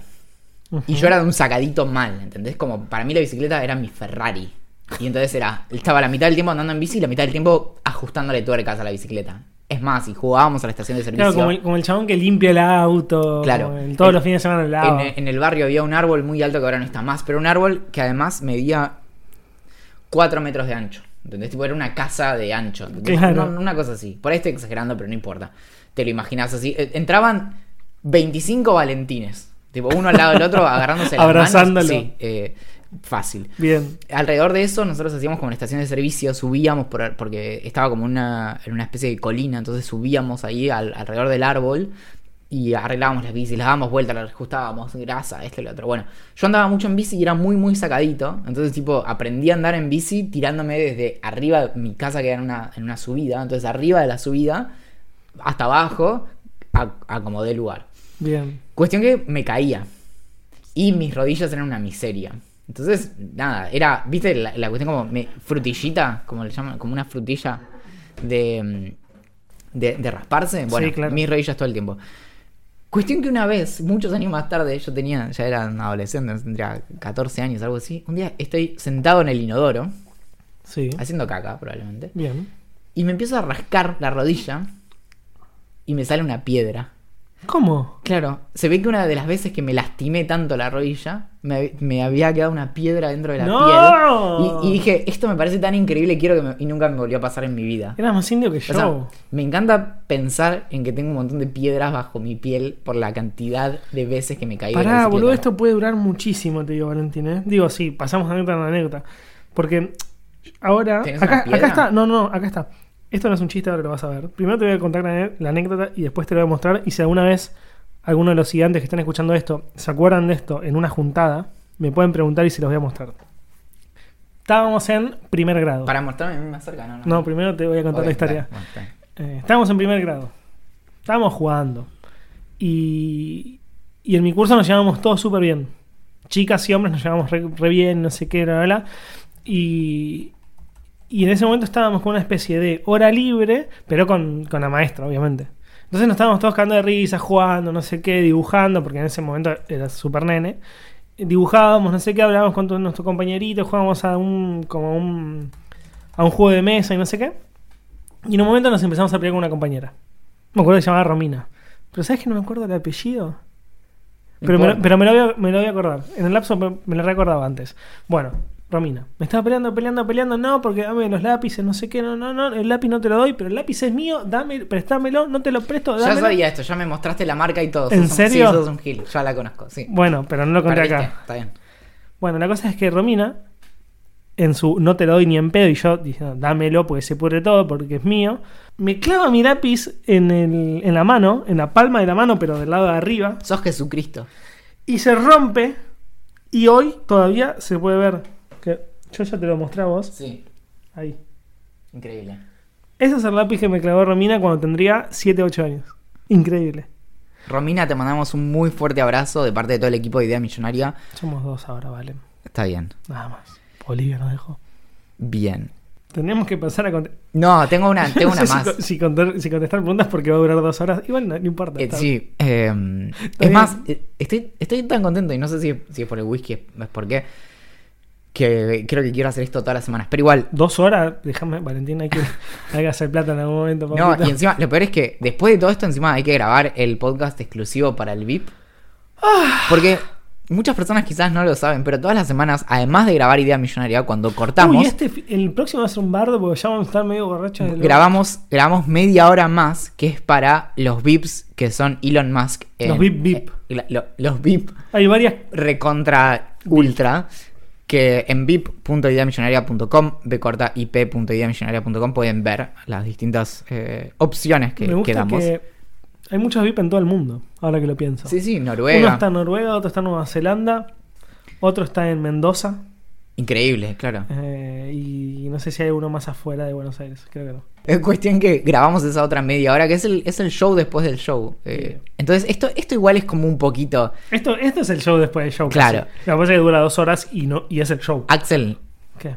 recién mi cerebro casi me hace decir el nombre secreto. Porque hay, hay una cuestión. Ay, no, boludo, estás en vivo. Claro, hay una cuestión. El podcast que nosotros publicamos está público en internet, solo que nadie sabe dónde está. O sea, pueden encontrar. quien- quien supiera dónde buscar podría encontrarlo. De Sí. hecho, el tru- el- la clave está en un episodio de Idea Millonaria, pero Sí. nunca nadie lo va a No, encontrar. igual es imposible. No, no, no lo estamos diciendo en plan, búsquenlo porque lo dijimos y no sé Es qué. decir, si lo buscan lo pueden encontrar, pero no lo van a encontrar pero es imposible. Es im- tendrías que buscar todo. Ah, bueno, Valentín se acaba de tomar un trago de whisky. Bien. Eh, sería, sería imposible que lo busquen. No, no lo buscan. No lo buscan. No tiene sentido. Eh, esto es muy importante. ¿Cómo se llama esta, esta sección? Ah, no sé. Ese es el que piensa nombres con trompetas sos vos. Sí, se va a llamar así. Pero, pará, eh, porque esto lo hablamos. Vos tenés que decir un poco de luz y yo digo otra cosa. Yo primero digo eso. Vos decís un poco de luz. Sola- Sí. Pero así, calladito o fuerte. No, no, vos le decís normal. Normal. Sí, claro. Es decir, esta sección se llama un poco de luz. Ok. Esta sección se llama Un poco de luz. Cada tanto. Ok. Este, este es Valentín trabajando en vivo, no es que estamos, nosotros estamos pensando esto previamente. bien, bien, bien. Eh, desde que tengo un proyecto independiente, ¿Cómo antes, las cosas? antes ya lo hacía. De hecho, te cuento, yo esto ya lo conté, pero la primera causa a la que yo le aporté en internet, ¿sabes cuál fue? No te vas a acordar ni en pedo. Ay, cuando me lo digas me voy a querer morir, pero no, no me acuerdo. ¿Viste la película Star Wars? ¿Alguna Sí. de ellas? Sí, todas. Bueno, la primera causa a la que yo aporté en internet fue a la recuperación de la casa de Luke Skywalker, que está en Túnez, en el desierto, y yo aporté para que se preserve el set, porque cuando filmaron en Lucasfilm y demás, filmaron todo, yo qué sé, En Tatooine, y, y lo abandonaron, claro. ¿Se llama así? Sí. Ah, ¿la pegué? Sí. Ah, soy una bestia. Y lo, lo abandonaron. Entonces, eh, se llama Lars Homestead, se llama el lugar, que es el de la familia Lars. Y mm, bueno, mi nombre aparece en, el, en el- la página de eso, lo voy a buscar, eh, porque yo aporté, no me acuerdo cuánto habrá sido, 15, 20 dólares en su momento, hace muchos años, para la preservación de ese lugar. Y, mm, O sea, hace muchos años en Argentina con 20 dólares te comprabas una casa claro. y, dos dije- departamentos. yo dije, bueno, voy a resignar todo eso para, eh, para preservar es- es- esto que le pertenece a la historia, ¿no? Ajá. Y estoy buscando a ver si aparece. Pero bueno, y a partir de ahí, después, cada tanto me, me emocionan ciertos eh, lugares. Acá está, el, acá aparece mi nombre. A ver. Pa- eh, en total juntamos 11.700 dólares y acá tenés los salvadores y vas a Valentín Muro, No, Argentina. Acá está. ¿Y no puedes poner, no puedes juntar vos para mí 11 mil dólares? Yo no, lo he intentado, lo he intentado, pero no, no me cuesta convencer a la gente. Cuestión que a partir de eso dije, wow, por algo que para mí en ese momento era un numerito, fuera de joda, era básicamente dos libros de Kindle, que es como yo mido los dólares. Bien. Pero para mí era más importante ese pedazo de historia de Star Wars. Entonces me quedó marcado que eh, podía, de algún modo, con un muy, muy pequeño aporte, cambiar una situación en particular. Entonces, a partir de ahí, no tanto con Kickstarter, porque por lo general las cosas de Kickstarter no llegan, pero cuando veo que alguien hace algo que me gusta, me gusta apoyarlo. Siento como que es mi devolución a eso. Y, y más que nada porque ahora te diría que vivo de que a las personas les guste lo que yo hago en mi newsletter. Entonces, por ejemplo, las causas a las que yo ap- aporto ahora de manera fija son Fundación Huésped. Médicos Sin Fronteras, Aeon. Hasta ahora no sabía esas dos. Aeon.co, Ion C. eh, eso desde hace poco. Que es un gran medio. Medium, que no es, no es, no es una ONG ni nada de eso, pero eh, me parece interesante. Eh, Pocket también pago el premium porque me parece un producto excelente, aunque ahora es de Mozilla. Ajá. ¿Qué más? Igual bancamos a Mozilla. Sí, sí, Tampoco es que no bancamos a Mozilla. ¿Qué más? No me acuerdo. ¿Hay alguno que vos te acuerdes y yo no me acuerde? ¿Algún newsletter? No, ese No. soy yo, ¿no? Sí. No, claro, vos estás en Charged. Yo ¿no? estoy en. Sí, yo creo que el único gran independiente en el que estoy es Charged. Que Claro. es un newsletter de Owen Wilson, que es un pibe.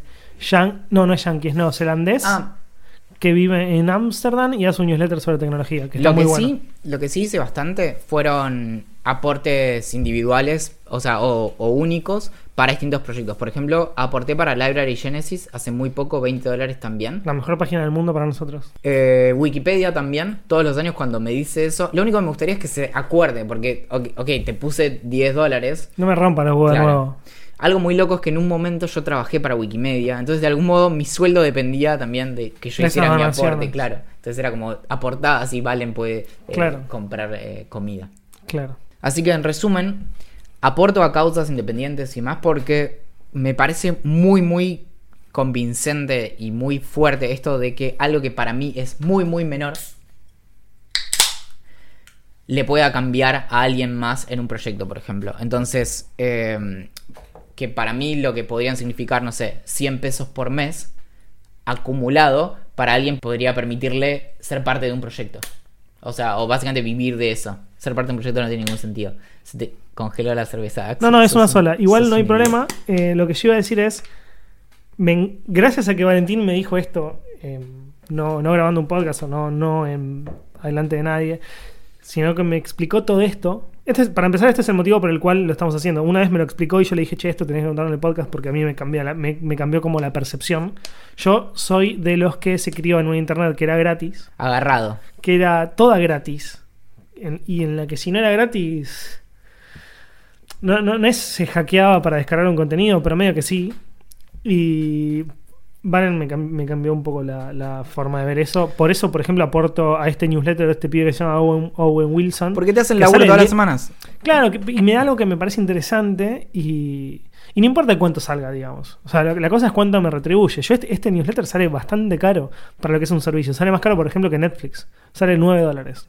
Netflix no sale más. Sale, sí, creo que Ah, sale- 8, el más barato de Netflix también. Claro, después también eh, Spotify creo que sale 3 dólares eh, o 99 pesos. Eh, y este newsletter, que es un newsletter de un pibe que vive en Nueva Zelanda, que, no- que- o vive en Amsterdam y nació en Nueva Zelanda, y te da ganas de pagarlo. Pero porque te das cuenta un poco cuando empezás a hacer cosas en internet medio independientes, te das cuenta que, que hay un laburo muy fuerte detrás, digamos. O sea, nosotros Idea Millonaria es una cosa amigos y nos cagamos de risa, donde hay muchísimo laburo atrás y que nos gusta hacerlo, pero cuando lo empezás a hacer te das cuenta realmente cómo es.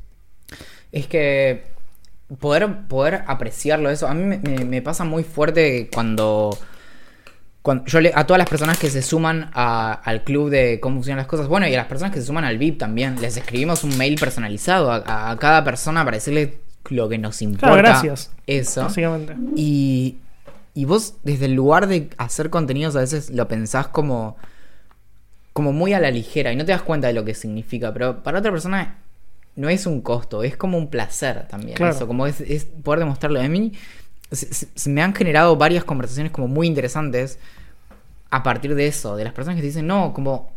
El otro día, por ejemplo, alguien me escribió porque se sumó a. mm, Ya estaba en el Patreon de cómo funcionan las cosas y, y aumentó su aporte. Entonces yo Ajá. escribí un mail, un mail y le dije, che, vi eso, como me encanta, gracias por, por coparte, no sé qué. Y me dice, no, mira, lo que me di cuenta es que yo tengo una beca doctoral. Entonces, básicamente me están pagando cuatro años para que viva en otra ciudad. Tengo seguro médico, me pagan el alquiler, me dan plata para comida y me dejan leer todo el día sobre un tema que solo me interesa a mí para escribir un texto Es increíble. y eventualmente ser doctora.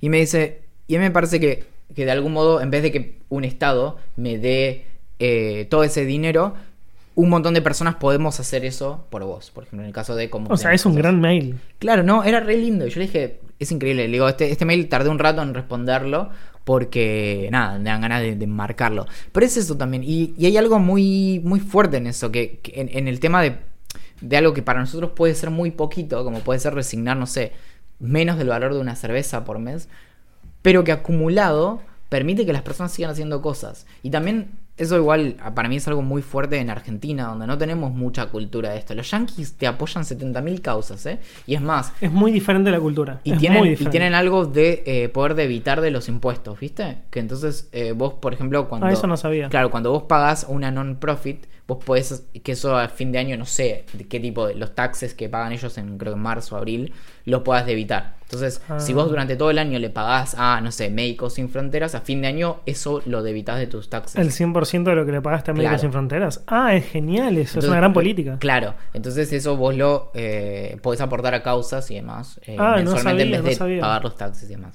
Bueno. Claro, no, es es súper Entonces es un gran incentivo para que la gente. Es parecido a lo que pasa acá con la ley de mecenazgo, Claro. pero que es para empresas.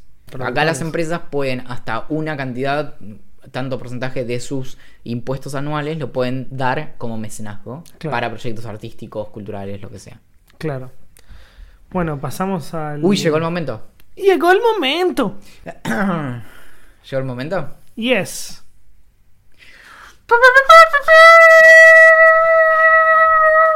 Pregunta, Gram. Preguntas de Instagram. Bueno, tenemos. Yo estoy en la oscuridad total, no vi ninguna. Pero ¿sabes qué? Creo que porque explicamos que era el season finale, hay muchas. Y como nadie nos corre con el tiempo, porque es ¿Para el momento vamos? cero, la verdad te digo, te digo, más tirando para abajo. No, no, porque, o sea, acordate de Olivia. A mí Olivia, yo si le pego una. o sea, la he hecho a la mierda. Para empezar, Mm. me debe por lo menos 24 episodios de esta temporada y 24 de la anterior. Ah, uff. Yo nunca cobré nada, Valentín. No. Nunca. Ah, vos sí. No, chabón. Ah, con razón me estás invitando a whisky. Claro, no, no. Es que Olivia sabe que se le cortan. Claro, si no me, si no me paga a mí, ¿quién le compra la comida, no? Si hubiera sabido esto antes. Y sí. Bueno, eh, yo te diría que hagamos dos preguntas y cortemos. Dos. Solo dos. Dos. O sea, tengo tiempo para seleccionar dos. Dos. Para seleccionar dos. Dale. Bueno. Uy, esta me gu- Ah, lo que pasa es que son un montón y elegiría muchas. Bueno, elijo la primera que me Dos. gustó, que es si estuvieran condenados a muerte. Uf. ¿Cuál sería su última cena? Pensá bien lo que vas a decir, porque acá se termina la relación, Valentín. ¿eh? No digas boludeces. No me digas una, una ¿Cuántas tarta. opciones, ¿Cuántas puedo.? No, ¿Cuántas opciones puedo.? dar? Una, boludo, es la última cena. Milanesas con puré. Choque.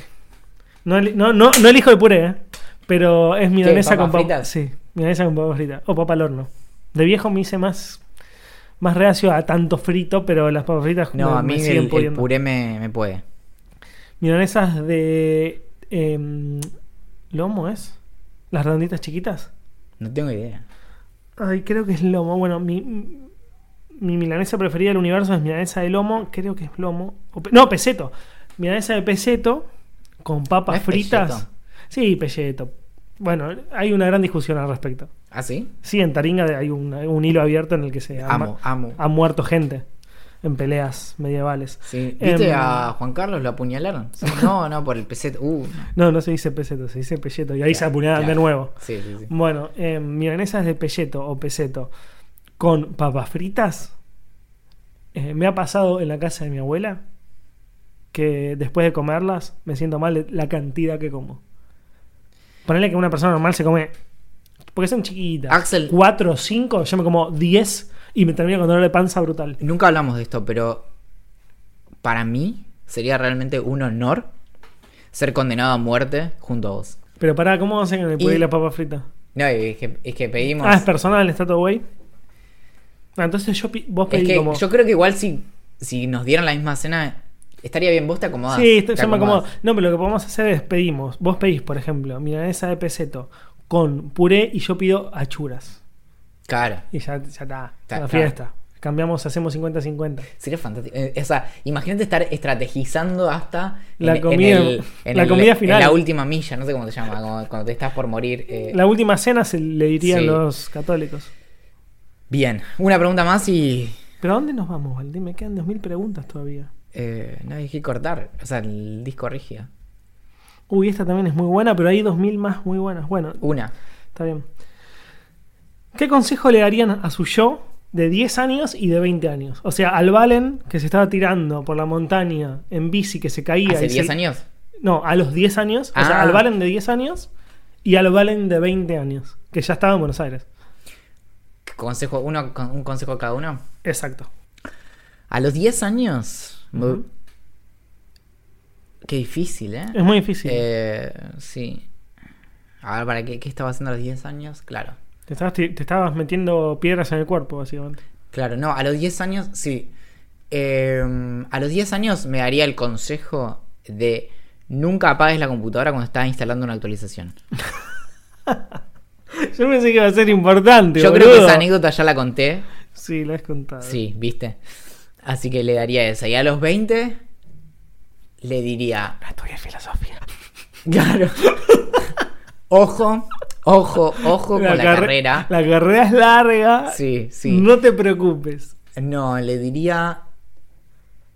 Vos aguantá, pero está por ponerse muy de moda ser nerd. Así vos explotá ese lado. Es un gran consejo. Hace 10 años, año 2009, ¿qué serie se estaba estrenando? De Big Theory. Que terminó hace un, dos semanas. Sí. Mirá vos. Es más, si no fue. Ya te digo, ¿eh? Ay, no, fue en el 2007. bueno, ahí, por ahí, pero sí, Todavía, cerca. sí. Eh, yo al Axel de 10 años le diría. Me gustaría que sea un poco antes para decirle cuidado, no juegues a hacer un avión, pero bueno. Eh, al Axel de 10 años le diría. Al de 10 años no sé qué le diría, porque, está, porque era muy feliz el Axel de 10 años. Sí. Era extremadamente feliz el Axel de 10 años. No, al Axel de 10 años no le Y diría le, nada. le dirías disfrutar. O Sí, como disfrutar que se termina. Como- disfrutar que se disfrutar corta. termina, pero mal. Es buenísimo. Mal, disfrutar que se termina, ¿Viste pero esto? mal. Que pensás que va a ser para siempre. No. No, ni en pedo. No, no, ni o sea, es el mejor momento. Sí. Hasta los 20, ponele. Sí, sí, sí. Y a los 20, que ya estaba, es un Axel laburando, que es un Axel que o, o está por dejar, o dejó hace muy poco ingeniería en informática, Cierto. le diría, no, seguí, seguí. Seas boludo, boludo, seguí, seguí ingeniería. No, no, eso no. Em, le diría, no te sientas mal por haberte equivocado de carrera. No es un problema. Va a estar todo bien. No es un problema. Igual, creo que a los dos, al de 10 y a los de 20, y creo que a vos te va a pasar lo mismo, un poco podrías decirle como, yo sé que ahora hay cosas que se sienten como re jodidas, pero va a estar todo bien. Sí, ¿Viste? Sí, es cierto. Justo al de 10 no, pero... Al Sobre de todo al de 20. Claro, Sí. como... Sí, porque está en un proceso de. lo- sinceramente, tendría que pensar un poco si ya había dejado la carrera de ingeniería, que estudié dos cuatrimestres, o, o si la estaba por dejar. Fueron, los dos igual fueron momentos muy complicados, en los que sufría por qué me diría mi familia, por el futuro que tendría eh, yo como, como trabajador, como, no sé, como ciudadano. Eh, entonces lo suf- sufrí mucho tener que dejar la carrera. Igualmente, yo me crié en una familia en la que el estudio no era importante porque yo, porque me iba bien en el estudio. Entonces nunca me retaron porque me fue mal en una prueba. Ya lo conté acá. Cuando me saqué cuatro en una prueba de matemática, llegué a casa llorando. Eh, entonces siempre fui muy estudioso. Y me- Nerd. medio nerd, pero siempre mi vieja y mi viejo me bancaron mucho en el concepto de como, Axel, o sea, como, lo que te guste está todo güey. El tema es lo que me venía gustando hasta que me decían, lo que te gusta está todo güey, era la escuela, ¿me entendés? Eh, después cuando dejé informática les afectó un poco a ellos, me afectó un poco a mí, y eso me afectó, o sea, sí, eso me dolió un poco. ¿Cómo? ¿No les gustaba informática? No, no, les gustaba, o sea, como que sentían una seguridad en esa carrera y cuando yo la dejé para decir, che, mira, voy a Ah. estudiar periodismo. Y igual nunca me, nunca me hicieron una cara, nunca me dijeron como, che, estás flasheando. Sí me dijeron como, no te arrepientas después. O sea, como, pensalo ahora. O sea, como pensar la decisión que vas a tomar, está todo bien si querés dejar, estudiar otra cosa, tomarte un tiempo para pensar, también está todo bien, pero pensalo, no desperdicies tiempo. O sea, como si, si tenés que tomarte un cuatrimestre más, aunque no tengas ganas de estudiar, aunque te vaya medio mal, hacelo, cursalo y después dejá si querés. Nada, me- en el lapso de un mes ya había dejado y ya estaba laburando en un videoclub, en el videoclub que tanto hablamos. Eh, y, y al otro año ya, en el, en el proceso, fui a un psicólogo a hacer un test vocacional y, en- y ya el otro año estaba estudiando periodismo. El test que te dio. El test me dio, o sea, me dio como comunicación o literatura. Eh, lo que lloré en ese test, boludo. ¿Sí? Sí, la pasé re mal. Uf. Pero porque tenía mucha presión, boludo, por haber dejado la Pero, carrera. ay, y... no sé cómo es un test vocacional. Eso tenemos que hablar. No, y te hacen preguntas hice variadísimas. Desde Yo tengo te miedo que me digan, no, Valen, no hay nada. No, igual no, ni en pedo, ni en pedo. Siempre hágalo. bueno, mi nombre es Axel Murasi. ¿Terminó? ¿Sí? Bueno, mi nombre es eh, Valentín, Valentino Paredes. Le agradecemos a Julián Príncipe por la canción de apertura y de cierre de este podcast. Nos pueden encontrar en ideamillonaria.com y en Twitter en, en Idea Millonaria P. En Instagram somos Idea Millonaria Podcast. En Facebook somos Idea Millonaria. En Telegram somos Idea Millonaria también. Y nos pueden mandar mails a gerencia.ideamillonaria.com. No se olviden de entrar a vip.ideamillonaria.com para ver eh, cómo formar parte del club de, de, de ideantes que aportan a la causa. Eh, y nada, eso. Bien. Atentamente. La gerencia.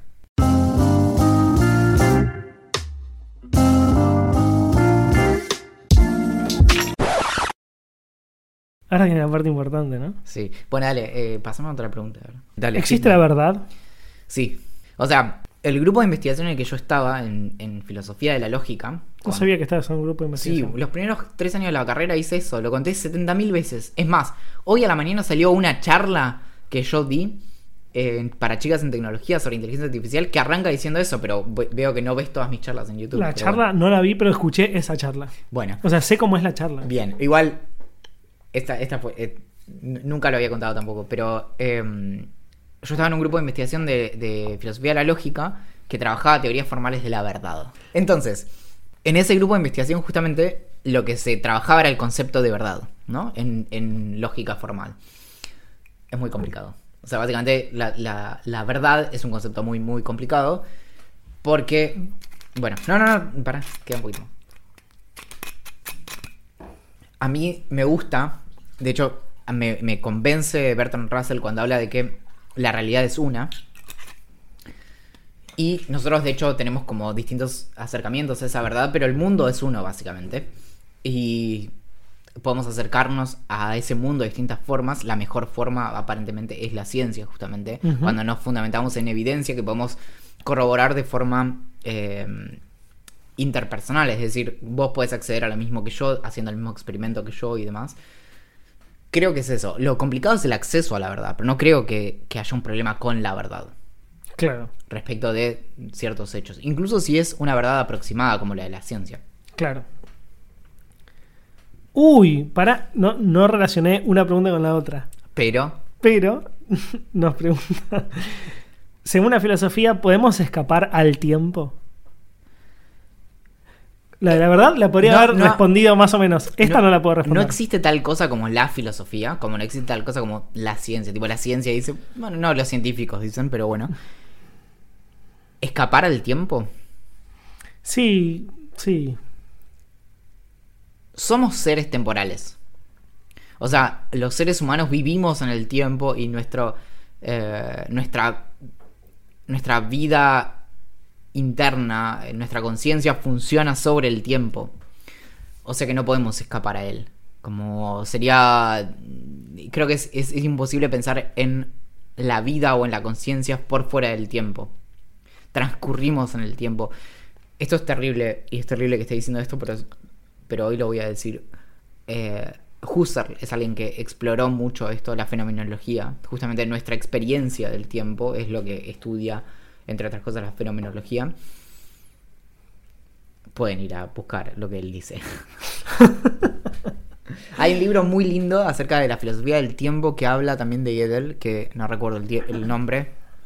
No importa, después lo voy a buscar. Hay una pregunta que me gusta mucho. Hace un tiempo la podría haber respondido muy fácilmente, ahora tengo que pensar. Es cuál sería su trabajo soñado. ¿Te puedo decir el trabajo soñado que no es? Uno que ya sé ¿Cómo que- sería? Uno que yo pensé que era, pero no es seguramente. Ok, yo te puedo contestar el que pensé que era y que no estoy seguro que sea. ¿Cuál? Trabajar en un gran, gran, gran medio escribiendo y que nadie te apure para escribir como puede ser New Yorker o New York Times. No, New York Times incluso yo creo que te deben apurar igual. No sé cómo trabajan. Pero ser un gran periodista o un gran narrador como, o un gran cronista como puede ser Leila Guerriero, que se toma Sí. 3, 6, un año para escribir una crónica que puede tener entre, no sé, una novel, que, que no es una novel porque es una crónica, pero que puede tener entre 70.000 caracteres y, no sé, 25.000 palabras. Yo te digo el mío. A ver. Tester de videojuegos. Como Posta. huevo, mi amiguito. No, pero es que es, es uno que pensás que es, es recopado. Ah, es- pero es no lo un es. infierno. Sí. Es horrible. Es tipo, este, este nivel, pasarlo de 70 100 maneras veces. distintas. Sí. Sí, es un- es de un- hecho, tema aparte. Estuve leyendo una nota, no la terminé, pero de, de Verge, que es acerca de la historia de, de los cheats, de los trucos en los videojuegos. Y es muy buena. Y, y te o sea, arranca contándote que los trucos en los videojuegos aparecieron porque eh, los developers necesitaban testear rápidamente el juego y era muy arduo jugarlo entero. Entonces, por ejemplo, Sonic de Sega Genesis, ubicás, Sí. tenía un truco muy fácil donde llegabas a un nivel, a, a un menú donde elegías el nivel al que querías saltar. Claro. Bueno, eso le permitía a los testers saltear al nivel y testearlo no- sin tener que pasar los 8 niveles anteriores. Claro. Nos pregunta Alejo si nos vamos a demorar mucho en volver porque no quiere soportar muchas semanas sin escucharnos. Y no se sabe. Nunca Eh, se es sabe. re jodido. Sí, el tema de los podcasts, ¿viste cómo está Puede ser la semana que viene o No, el año que viene. Y además con el tema del FMI. Es- Está heavy, hay sí, que devolver guita. posta, claro. Puede ser que esta temporada se me haya pasado más rápido que la otra. ¿Tiene menos capítulos? ¿Qué pasó? No, tiene la misma cantidad de capítulos, pero puede ser que, que cada vez seamos menos chotos. Puede ser. Que se disfrute más. Que no sea un bajón escuchar un capítulo. bueno, que usamos toda la temporada los mismos micrófonos. Eso- claro, que no haya eco en uno de ellos. Eso es algo. Claro. Nos preguntan de nuevo. ¿Cuándo será la próxima temporada? La respuesta es no lo sabemos. Eh, y nos pregunta Jere, Jere Danza, ¿cómo aprendimos inglés? Yo, Yo tengo varias opciones. Yo no, sé. no son varias opciones, sino como fueron varios momentos en mi vida. Me encanta cuando puedo responder a estas preguntas de, esta, de la siguiente forma. Escribí un newsletter que es cómo funciona aprender otro idioma, en donde cuento esa historia, pero básicamente desde que nací o desde que era muy chico, en mi casa se escuchaba mucha música en inglés y, y, y- desde muy muy chiquito, o sea, antes de empezar el jardín y todo, estuve muy expuesto como al inglés por películas y música y demás, entonces siempre me fue como bastante natural, o sea, básicamente como que lo, lo absorbí por el entorno y después en el colegio y demás lo, lo aprendí, pero eso. A mí me pasó todo lo contrario que le pasó a Valen. En mi casa se escuchaba mucha música, pero en general, sin contar Guns N' Roses, era música en castellano. Que tu viejo era medio enfermo, ¿no? Eh, De Guns N' Roses sí, y de algunas bandas en inglés también, como no sé, Whitesnake y algunas bandas más rockeras, sí. Pero en general se escuchaba música en castellano. Volqué un poco de whisky, pero no importa. Em, a mí siempre me gustó en inglés, no sé por qué. Y mi vieja siempre me mandó de pendejo a, a como clases de inglés, pero sin el concepto como de escolizar, escolizarlo, ¿se dice? no? escolarizarlo. Escolarizarlo.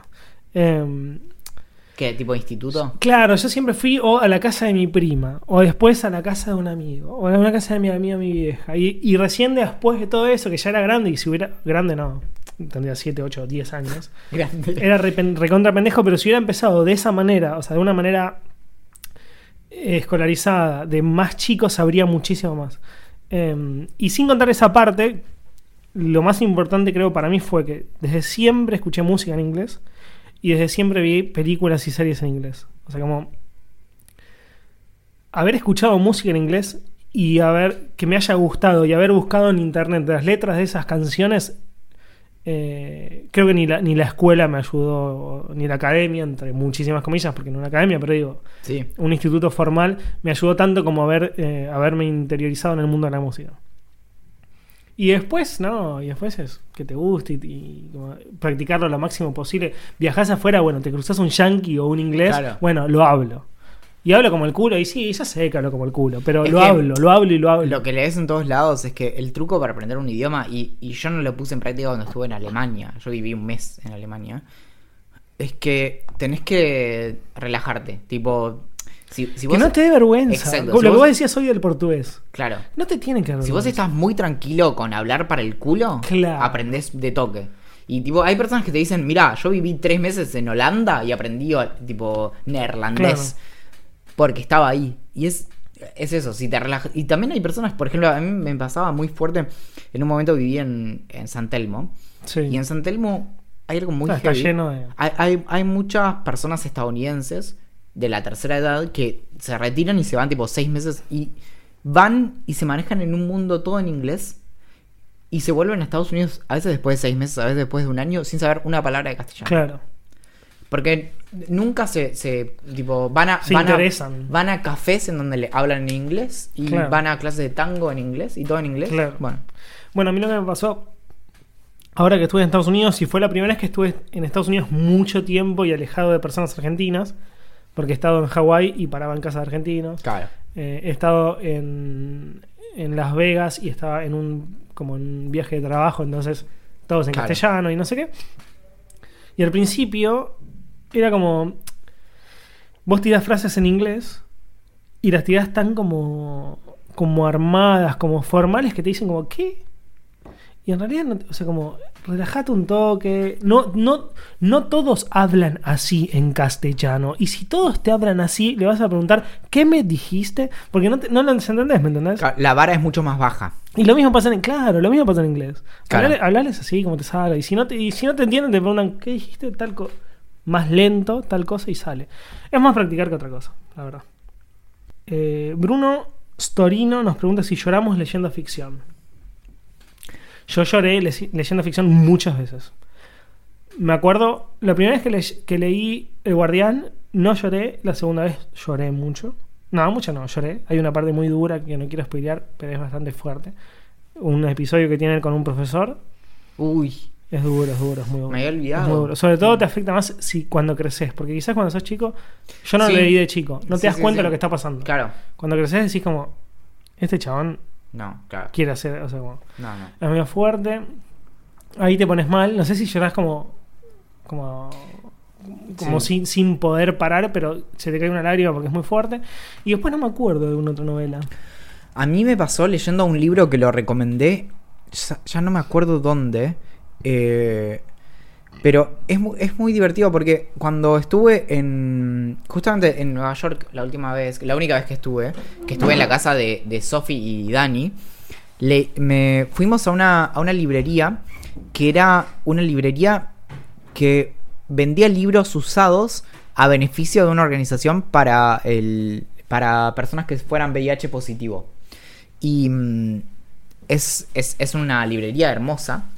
Y mm, me compré varios libros que estaban como. Nada, que estaban muy baratos realmente. Ahí me compré un par de, eh, de Richard Dawkins. Pero me compré uno de que me gustó la tapa, básicamente. Me gusta mucho elegir libros por tapas. Y alguna vez lo, lo recomendé en algún lado. Que se llama Middleman, de Jim Gavin. Que es un autor que, hasta donde yo sé, no escribió nada más. Aparte de ese, de ese libro. Él escribió en New Yorker y en varios lugares más. Y mm, el- lo que me gusta es que ese libro son todos cu- eh, cuentos cortos. Que ya es algo que hablamos, que a vos no te caben mucho. Pero a mí me gustan mucho. Y mm, una de las historias, o sea, tiene varias historias ahí que son cortas, o sea, realmente duran 10 páginas y te meten de pronto en un, un universo y vos querés como, querés seguir conociendo qué le pasa a esos personajes y había algunas que te destrozaban, tipo, son todas historias medio de losers, realmente, como Middleman apunta a eso, ¿no? Son dos chabones losers. Y mm, nada, y me pareció como muy, muy fuerte eso y, con alguna lloré. Nos preguntan qué opinamos de que hay un algoritmo creando música. Andrés nos pregunta. A mí me encanta. No yo quiero levantarme un día sin saberlo y que me llegue una notificación de Spotify de un nuevo disco, escucharlo y decir como, qué discazo, no sé qué, y que, sea, que haya sido hecho por una computadora. Me Bueno, encantaría. ¿Sabes qué? Realmente hace dos días estaba lavando los platos y me puse a pensar en eso mismo, en los algoritmos de. De algún modo, no, no, no en algoritmos, sino en las fórmulas de la música, ¿no? Y pensaba en esta cuestión de, de elegir las. eh, como pensaba en si los Beatles inventaron todas las estructuras de canciones que existen. Y si hay, si hay más lugar. Y si hay un momento Claro. en, el- en donde liquidemos todas las posibilidades. O, o si hay como. Podemos empezar a romper los formatos de canciones y demás. Y. mm, o sea, si- si hay lugar a la, a la creatividad. Y en ese sentido pensaba, claro, tranquilamente existen, o sea, las fórmulas ya están. Y escuchaba ciertas canciones porque me puse a escuchar un disco que es del 2002, que me encanta, que es I Am the Movie de Motion City Soundtrack. Y, y pensaba, ¿se, se puede hacer una- un nuevo tipo de canción? O se pueden hacer nuevas canciones, pero los tipos ya están, ¿no? Como Claro. que arranque con el coro, que arranque con un verso, que arranque con esto, que tenga un punteo. Que hay algo otro. nuevo para hacer. Claro. Y en ese sentido se me ocurre que tranquilamente, de hecho los algoritmos que hacen novelas, por ejemplo, hay, hay un algoritmo muy, muy probado que es de el, del ingeniero que hizo IBM Watson. Que Hacer un genio. sí, que, mm, que era un- es un algoritmo que hicieron para, eh, para hacer, ¿cómo se llama? Eh, novelas que son de, de detectives. Y, mm, y yo siempre me, me preguntaba, como, bueno, ¿hasta dónde llega la creatividad en ese sentido, no? Eh. Ferrucci se llama. Y mm, es, es David Ferrucci. Que hicieron un algoritmo que se llama Brutus. Y. mm, ¿Qué pasa con la literatura, no? Como, ¿qué pasa si hay ciertas estructuras que funcionan bien para hacer un- una novela épica como podría ser eh, la serie de Game of Thrones? O como Claro. podría ser Tolkien, ¿no? Y si podemos aprender de eso y de Harry Potter y hacer nuevas novelas. Claro. Es que puede pasar tranquilamente. Igual, Lo que pasa es que, bueno, de- ahí está la gran discusión de se puede emular el trabajo creativo. claro. Se puede simular el trabajo creativo. Porque copiar una pintura la puedo copiar a la perfección. Creo que si creamos un algoritmo con el suficiente entrenamiento para poder eh, imitar una pintura, lo va a hacer a la perfección y no te vas a dar cuenta cuál es una de la otra. Claro. Ahora, crea una pintura que sea tan importante como esta. No sé. Ahí yo no lo sé ya. Es un, eh, bueno, creo que es, un- es una discusión filosófica. O sea, ¿puede una computadora crear A, mí lo que me da la sensación es de que hay ciertas, eh, ciertos patrones que podemos encontrar en la creatividad, que se van repitiendo, pero que siempre le podemos seguir ganando a la máquina. Claro. Como que siempre hay algo donde nosotros introducimos el glitch que la máquina no puede introducir. Claro. De hecho, la novedad. a mí me parece increíble, pero en ese paper que es tan hermoso del año 49 de Turing, que es el de eh, Computing Machinery and Intelligence, que él justamente habla, eh, dice, él especula con que lo que necesita una máquina para poder ser creativa es poder equivocarse. Y me parece como un insight increíble. Como Claro. que eso es lo que le falta a las computadoras. Y Claro. creo que nosotros ahí... Que no sigan un patrón. Claro. Nosotros introducimos el error Claro. en la Matrix. Sí. Bueno, se relaciona un poco con la pregunta recién, pero no con robots. ¿Quién pensamos, nos pregunta Avalos-998, ¿quién pensamos que es el mejor escritor argentino, pero de novelas? Es una pregunta muy difícil, la verdad. Muchas personas y críticos dicen que el mejor hoy es eh, César Aira. Eh, yo no sabría quién decir, porque pienso yo voy a un club de lectura hace, hace ya más de un año que tiene como premisa leer solamente a escritores argentinos, escritores y escritoras obviamente, eh, argentinos que escribían mayormente novelas. Y leímos a la mayoría de los contemporáneos, o sea, leímos a, a Mariana Enríquez, leímos a Samantha Schweblin, leímos a Pablo Ramos, leímos a Alan Pauls. eh, así puedo seguir la verdad un montón porque es un, es un, es un libro por mes y, y voy hace más de un año. Em, de los que más me gusta a mí, diría Mariana Enríquez, que, que es una gran autora, eh, no solamente de novelas, sino también de cuentos. Pero bueno, también está Samantha Schweblin, que muchos dicen que es una bestia. Uy, Selva Almada. Bueno, Selva Almada también es una bestialidad lo que escribe. Hizo novelas cortas que cualquiera puede como eh, abordar. Uno no, uno no sabría quién decir la verdad. Me cuesta muchísimo. Me cuesta muchísimo. Un guilty pleasure. En el, capitu- en el último capítulo creo que le dijimos uno. Pero Ajá. yo creo que dije una película. A ver. No, yo había dicho El Diablo se viste a la moda, que me parece que es un peliculón absoluto. Pero muchos dicen como, no, porque no sé qué, que es una película, una comedia romántica como cualquier otra y bla, bla, bla. El otro Yo la amo. hablando con una amiga, eh, pensaba en que a mí me gustan mucho las películas de acción berretas. Tipo, o sea, no, no sé si berretas, pero mainstream. Tipo, Claro.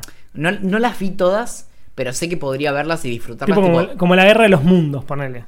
Claro, pero ponerle, no vi todas, pero sé que podría ver tranquilamente todas las Misión Imposible. Claro. Bueno, hay una, hay una, una saga que se llama. eh, bueno, es la saga de Jason Bourne, Sí. que es una gran, gran saga. Y es de acción y tiene como un background medio psicológico de sufrimiento, de robo de identidad, como muy zarpado. Y esas, esas son las, tipo, la- las clásicas películas de acción que me caben. Claro. Pero después también hay otras que son peliculones. No sé, Hombre en llamas con Denzel Washington, ponele. Ese podría ser un guilty pleasure. Aunque si la viera todo el mundo, todo el mundo sabría que no es un guilty pleasure, sino que es una gran película. Claro. Eh, ¿Qué onda las sectas tipo masónicas? ¿No les da curiosidad saber qué tanto es mito y qué tanto es real? Ponele que sí, pero en realidad me llamó mucha atención cuando era más pendejo. Sí. Pero después que fui creciendo siento que es más mito que realidad. Bueno, Porque siento que pueden haber existido, pero que no, no influían en nada. hay algo re interesante con los Illuminati, que es como la historia, como que... Bueno, probablemente es la secta más grande de la historia. No más grande, sino más mítica o como leyendística, por decirlo. Es que que, exista. es que claro, y de hecho la historia real de los Illuminati es re turbia, o sea, es re triste en realidad, como que los, los aplacaron rapidísimo y, y vivieron como muy poco tiempo y, y después quedaron como en el, en el imaginario, como una gran secta. Está muy bueno el artículo de Wikipedia. A mí me Ah, encanta igual, como para algunos temas yo recon- re- realmente recomiendo artículos de Wikipedia porque están muy bien escritos. Tendría que haber dicho esto en la parte que donábamos, pero uno de mis mejores amigos, Julián, del cual no hablo tanto en el podcast, Hmm. es fanático de Wikipedia. Pero fanático nivel me dice, Axel, yo estoy viendo la tele. Cualquier cosa, puede ser una serie, puede ser un partido de fútbol, porque el chabón es fanático de fútbol. Y en un momento pasa algo que desconoce y entra a Wikipedia. Pum, en- busca un, un- un jugador de fútbol, ponele. Y adentro del, del artículo del jugador de fútbol entra a otro lado, y entra a otro lado, y entra a otro lado, y entra a otro, a otro, a otro. Y el chabón me dice, Axel, he pasado cinco horas de un domingo viendo artículos de Wikipedia y por ese motivo yo le dono plata. Me dice, nunca nada me cautivó tanto la curiosidad como la Wikipedia. ¿Te acordás cuando yo te conté hace un rato que... Me encanta que haya sido hace un rato. Parece que fue hace dos semanas igual, pero bueno. Que andaba en skate y hacía grafitis? Sí. Bueno, te cuento cómo era la historia también. La parte que no te conté. A ver. Ah, este es el- como el lado B. Claro. Yo me quedaba hasta las 6 de la mañana, 6 y media más o menos, editando Wikipedia. O sea, me quedaba Me toda la noche despierto Me editando encanta, me Wikipedia. encanta, me encanta, me encanta. 6 y media aparecía el primer rayo de sol en Bariloche. En Bariloche el sol sale más temprano que acá, mucho más temprano, porque estamos muy corridos la hora. De hecho, eh, Bariloche tendría que tener la hora de Chile, esa es Mirá otra discusión.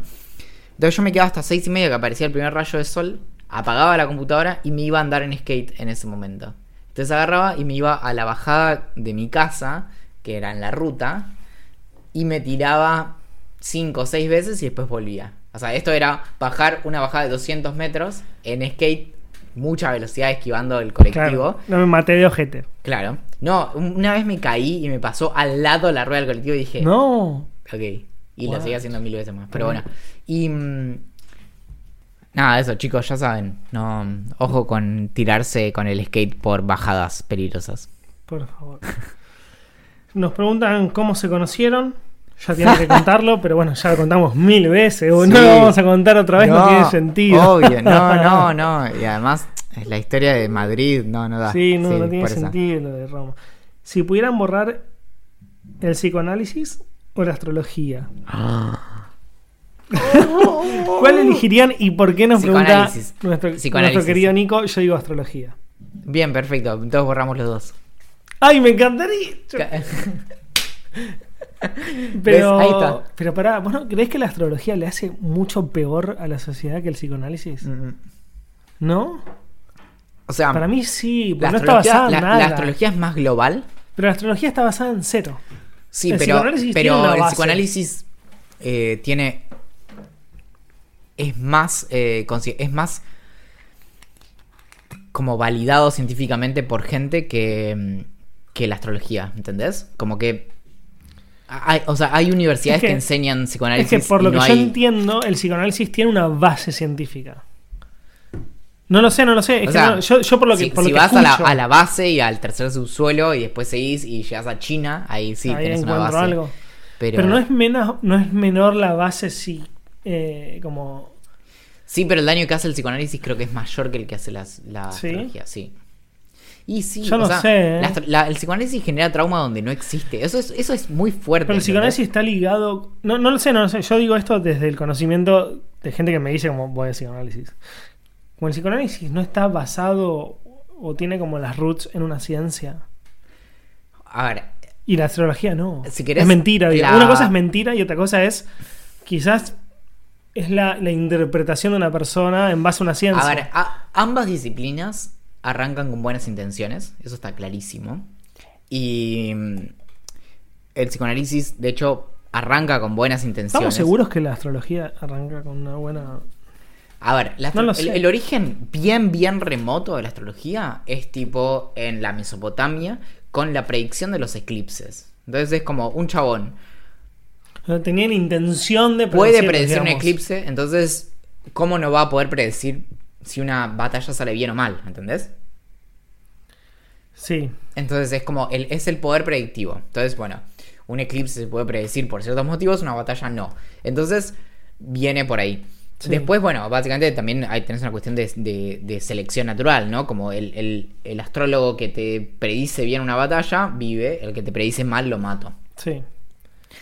Después de ahí tiene, de- eh, tiene va a tener una, una, una evolución hacia las cuestiones vinculadas a la personalidad y demás. Pero ya incluso en la antigua Grecia, después incluso en la Edad Media. Hay, hay discusiones respecto de esto. A mí me encanta citar a, a Francis Bacon, Francis Bacon que escribe en el eh, cuando escribe acerca del, del método y demás en el Organon que habla acerca de, de la astrología como algo que hacen los chantas básicamente y mm, no es, es impresionante en- eh, se llama Novum Organum el, el texto en el que él escribe sobre esto y mm, no sé lo que tiene el psicoanálisis es que todavía creo que cuenta con más eh, como reputación Claro. que la astrología Está bien. Sí, sí, yo, yo desde mi, desde mi ignorancia relaciono mucho la, la astrología con, no sé, como el tarot, ¿me entendés? O sea, como una, como una técnica que podemos usar para predecir el futuro de una manera como, como que interprete una persona. Y calculo que, que la psicología o el psicoanálisis está ligado a, aunque sea algo a un libro, alguna, algún, alguna enseñanza, como algún, algún como algo que se estudió previamente y que como que no, no se puede tomar a la en, palabras como cotidianas como tomar para la chacota. O sea, yo, yo hoy puedo puedo predecirte el, el- cómo te va a ir por los por los astros o por, porque vos sos de Capricornio o sos de no sé qué y conozco sea, sí. gente que trabajaba eso, boludo, y me decía como, Axel, yo, yo escribo eh, las- eh, lo- como el tema de los signos y lo escribo yo. Y, mi- y Es mi- que- y mis indicaciones eran escribirlo lo más abiertamente posible para que le afecte a la mayor cantidad de personas posible y nadie se queje. Y vas a decir como, che, Roberto, estoy diciendo un nombre, de verdad me está diciendo, y sí, y sí, me pagaban por eso y eso era mi laburo. Entonces, ¿cómo puedo creer en eso? Es que sí, de hecho hay, hay todo un tema de, eh, de las personas que trabajaron en, en escribir horóscopos en, Claro. en medios, que nada, es... Que son personas que en muchos casos eran pasantes. Claro. Como agarrar lo que más te gusten de cualquier medio que te cruces y, y, y editalo. Claro. Vas a decir como, ¿Eso es la astrología? Y sí, en muchos casos eso es la astrología. Sí, sí, sí, por eso. Pero bueno. ¿Qué sé yo? Si pudiéramos eliminar uno, eliminaríamos los dos. Em, tutorial de... Este me encanta. Nos lo dice Noé. Tutorial de la seña secreta para saber si alguien más está escuchando Idea Millonaria en el colectivo. Me ¿Cómo encanta. sería? Yo estoy en un asiento del colectivo, Sí. escuché- con mis auriculares escuchando Idea Millonaria. Me estoy acomodando en la silla. Ti- se- Tendría que ser algo tipo West Side. ¿no? Entonces Como- miro, miro, miro para adelante y una piba o un pibe conecta conmigo. Sí. Y me mira a los ojos. Y también tiene auriculares. Y miro que se está riendo y se está riendo como yo. ¿Qué hago con mi mano o con mi Me cuerpo? mata, me encanta, me- o sea, me vuelve Tenemos loco. que hacer una seña No, no, para es gente que verdad. se, que se conozca gracias a O nosotros. sea, yo, yo pienso tipo en West Side y esas cosas. claro, ¿viste? pero Como- tipo, así como- sería. claro. Bueno, eh, En vez de la W, Había. Bueno, algo que vuelve a la historia anterior. Es que, ¿viste cuando yo hacía Wiz? sí. Bueno, Mateo tenía su propio seudónimo de. de. de grafitis. Sí, ¿cómo era? Era Snea. Snea. Un gran nick de Argentum o de algún videojuego Claro, viejo. pero y él tenía un símbolo con las manos que no ahora no recuerdo exactamente, pero era era algo que hacía con las manos y como que unía dos dedos y separaba otro, no me acuerdo bueno. cómo era, pero era Snea. Eh, Bueno, lo que yo creo es lo que cualquier persona que escuche mi vida millonaria y esté en el transporte público puede hacer, sería algo como hacemos con la trompeta.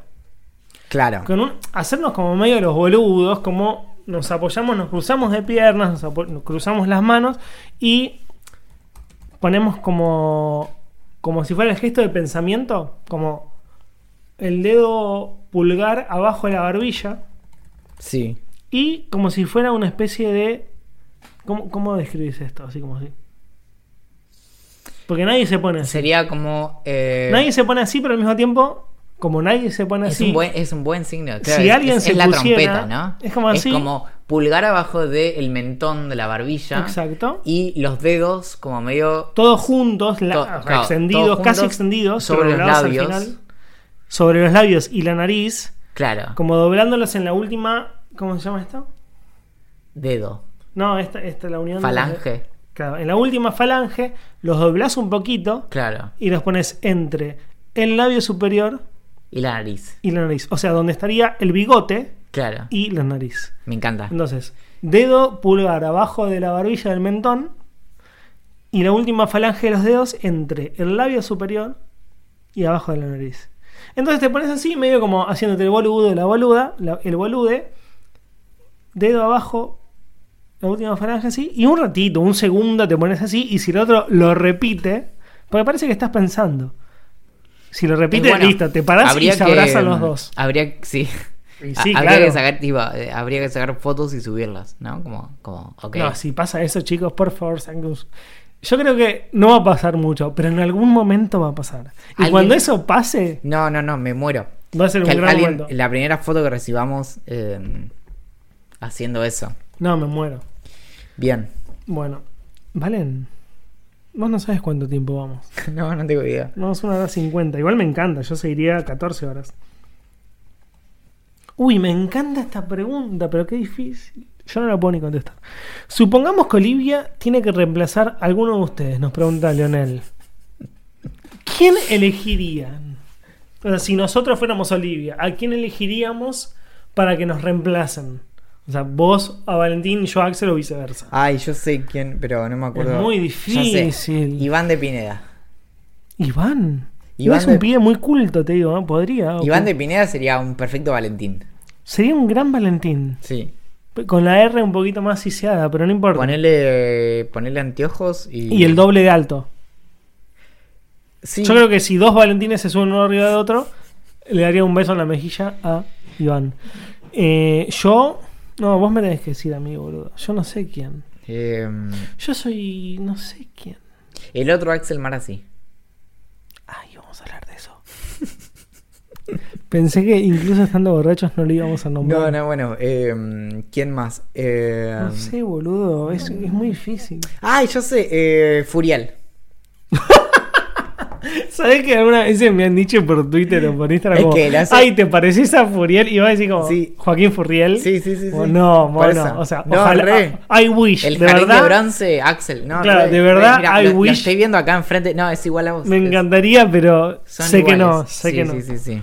Tipo, desde el punto de vista del éxito hasta el- la facha y demás, pero bueno. Eh, y voy a buscar, me voy a tomar mis segundos para buscar la última pregunta. Uy, esta me encanta. No, esta- no voy a buscar la última con tiempo, porque me, me crucé con una que quiero hacer. Nos pregunta Agos si pudiéramos elegir haber inventado algún dispositivo tecnológico desde el momento cero, Sí, cero, hasta hoy, ¿cuál sería? microondas. ¿En serio? Sí. Bueno, es un gran dispositivo. Sí. La verdad, yo siempre pensaba más en computadoras, no sé qué. Pero yo soy más convencional, boludo. Desde el momento cero pensé, no, me- no quiero cambiar, no quiero, porque tu respuesta fue muy. fue buenísima. Pará. No quiero Ah, cambiar. mientras pensás. eh, No, ya iba- lo tengo, ya lo tengo. Hoy iba Igual en el colectivo y miraba a toda la gente. O sea, realmente, como, no sé, 90% de la gente del colectivo estaba mirando un celular. Y dije, qué increíble que hace, no sé si 10 años, pero 15 años no era así. No, incluso yo diría. Hace muy poco se festejó el, el- los 10 años del lanzamiento del iPhone. Claro. Hace 8 años, no, hace 7 años o 6, no era así. Porque el iPhone no, no existían las no, aplicaciones, no, no. existían las extensiones, no existía nada. Claro. No existía, boludo. Eh, No existía el concepto de WhatsApp. no, no, y la gente que usaba, no sé, mensajes de texto, no estaba... Twitter, festejé Twitter 11 años hace nada, boludo. Y no existía en el celu. Bueno, Yo, yo, mandaba mensajes por BBM. ahora en noviembre cumplo 11 años. Nunca tuve BlackBerry, ¿vos sí? Yo tuve la BlackBerry, sí. Claro. Y, y el, a mí lo que me cambió el concepto fue el número de BBM. O sea, el BlackBerry Messenger fue Sí. el primer WhatsApp que existió. Yo dije, esto es gratis. Claro. Esto es mandar mensajes gratis por Sí, sí, internet. No, y a- ¿te acordás que andaba global? Yo tenía un amigo que viajaba mucho Ah, y que, claro, que tenía, mantenía su BlackBerry porque podía mandar global. Antes de, de WhatsApp existió la clave que cambió todo. No cambió todo porque lo que cambió todo fue WhatsApp, pero Había algo que se llama Ping, P-I-N-G, que después fue una red social de Apple, que fue una mierda y fracasó y no sé qué. Pero antes de todo eso fue una aplicación de iOS que vos te la bajabas, pagabas un dólar. Yo en ese momento trabajaba en hipertextual en una red de blogs Sí, sí. Que la empresa nos pagaba ese dólar para que bajemos la aplicación, no sé qué. Y vos a través de internet podías mandar mensajes gratis. Era WhatsApp. O sea, era lo mismo que WhatsApp, pero con usuarios. O sea, más Telegram antes que existiera WhatsApp. Y salía un dólar. Si no hubiera salido un dólar, yo creo que eso se hubiera convertido en lo que hoy es WhatsApp. Qué raro, no conocías a Ping. Ping. ¿De quién era? Me acuerdo, no, no era nadie. Es que no existía el concepto de empresas haciendo varias aplicaciones. Era tan viejo. Tan viejo. Porque lo, lo- lo- lo acabo de googlear, pero no, no. Ahora lo buscamos. Me acuerdo hasta del logo. Tipo, fondo negro.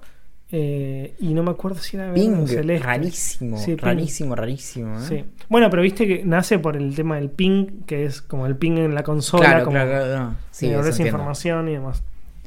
Bueno, yo creo que el, que el dispositivo que me hubiera gustado inventar, lo estamos hablando ahora, pero así como nos cagó la vida, creo que también la mejor de una manera bestial y va a seguir modificándola, es el celular.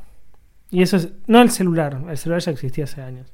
Como el, eh, ni siquiera es el smartphone, es como el smartphone pero versión Apple, como Steve Jobs. No porque sea táctil, no porque sea más lindo, no, me- Sí. eso me chupa un huevo. Como el concepto de viralización, de que todos puedan usar un celular inteligente que, que se comunique con cualquier otro a través de internet y tengamos una computadora en el bolsillo. Para mí la clave de nuestra, de nuestra generación es tener una computadora en el bolsillo. Potente. Muy potente. Sí. Mi, mi- mi iPhone es, no sé cuántas veces, pero poner 50 veces más potente que la primera computadora que yo tuve. Sí, sí, y la primera computadora que yo tuve la usaba para hacer videollamadas a través de NetMeeting, eh, instalarle Linux y usar IRC. ¿Ya usas videollamadas en tu primera computadora? No. En NetMeeting sí. No. Después de tiempo, Pero porque NetMeeting pero tuvo era- varias... ¿No era una 486? La primera fue 486. No, yo hablo de, de NetMeeting. O sea, NetMeeting empezó siendo chat. Sí. Y años después sale la versión de NetMeeting que permitía videollamadas. Y era una locura. Yo no me acuerdo. NetMeeting era de, de Microsoft. Ponerle que no fue en las primeras, pero. Estoy pensando en cuál fue mi primera webcam para eso. Pero.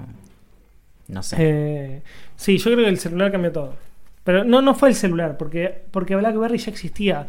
Faltaba una mente como que la viera más allá, como bueno, Steve- eh, igual como fue la, fue la pantalla táctil, ¿eh? Como Sí. la, la, la gran pantalla, tipo. Pantalla grande táctil. Eso fue lo que cambió, Cambió todo. todo. Sí. Porque ya existían, boludo. Nosotros lo teníamos incluso. O sea, como- Bueno, yo, eh, yo lo- tenía- los, los hemos visto. Ya, ya lo hablamos, pero creo que puede fallar. Pero eh, mi primer teléfono fue el Siemens F76 que podía usar apps de Java, ¿te acordás? En Sí. ese momento. Le instalé Sí. un par de juegos que me bajaba por ahí, Sí. yo sé. Y. mm, ah, nada, y, y de- de hecho usaba Twitter en ese momento, como 2008, por ahí, 2007. Mm, Bueno, es tan viejo Twitter que fue pensado para, para ser utilizado a través de SMS. Claro. O sea, como el concepto de mando un SMS a una empresa. y eso le daba esa el, el empresa la de rep- 140 caracteres. Claro, la República. Claro. Claro, eso era. Porque era 160 porque 20 se usaban para poner eh, hacia quién enviabas el, Exactamente. el mensaje y demás. Amiguito, nunca hemos grabado tan, tan extenso como hoy. Incluso probablemente muchas personas no se hayan enterado de esto, porque hayan dejado de escuchar cuando empezamos a vender nuestras redes y, ah, y empezó a sonar el... ¿Se habrán quedado? Yo es- Esto no lo hablamos antes, pero yo espero que alguien diga, chicos, sigan escuchando. Algún manija que sigue escuchando hasta el final de la canción. Ah, no, pará. Y esto no lo voy a editar. Vamos a charlarlo ahora. ¿Qué? ¿Cómo Yo ma- mañana pasado lo edito, ponele. O como mucho el sábado, pero ponele. ¿Cómo Sí. edito? Pongo la última parte. en- al final día millonario va nuestro tema. Lo que dice Sí. Julián. Empieza. Yo, yo- ya lo pensé, ¿eh? tan, y al toque lo pongo No, o espero que pasen ponerle un minuto y después de ese minuto hago que sigamos con esta charla. Vamos, no, te, no te sé. lo voy a mostrar, ¿eh? Eh, Yo voy a poner esto. eh, Yo pondría el tararararam, pam y ahí de toque lo lanzo. Claro, pero. Esto. Esto. Ese, ese, ese efecto pondría. Claro, como. Claro. O sea, como empieza. Claro. Bien, Esto. me gusta. Tipo, empieza y Claro, es como. me gusta, me gusta. se me corta ahí. Eh, a Ah, ver. O sea, sería. tananana. Bien, Esa. me gusta, me gusta. Ent- eh, eh, tipo, arranca y es como. No, no, no. Como- Espera, falta. El problema es que ahora no sabemos cómo terminar. No hay forma de terminar. Ya sé. ¿Podemos contar la forma en que nos conocimos? Dale de una.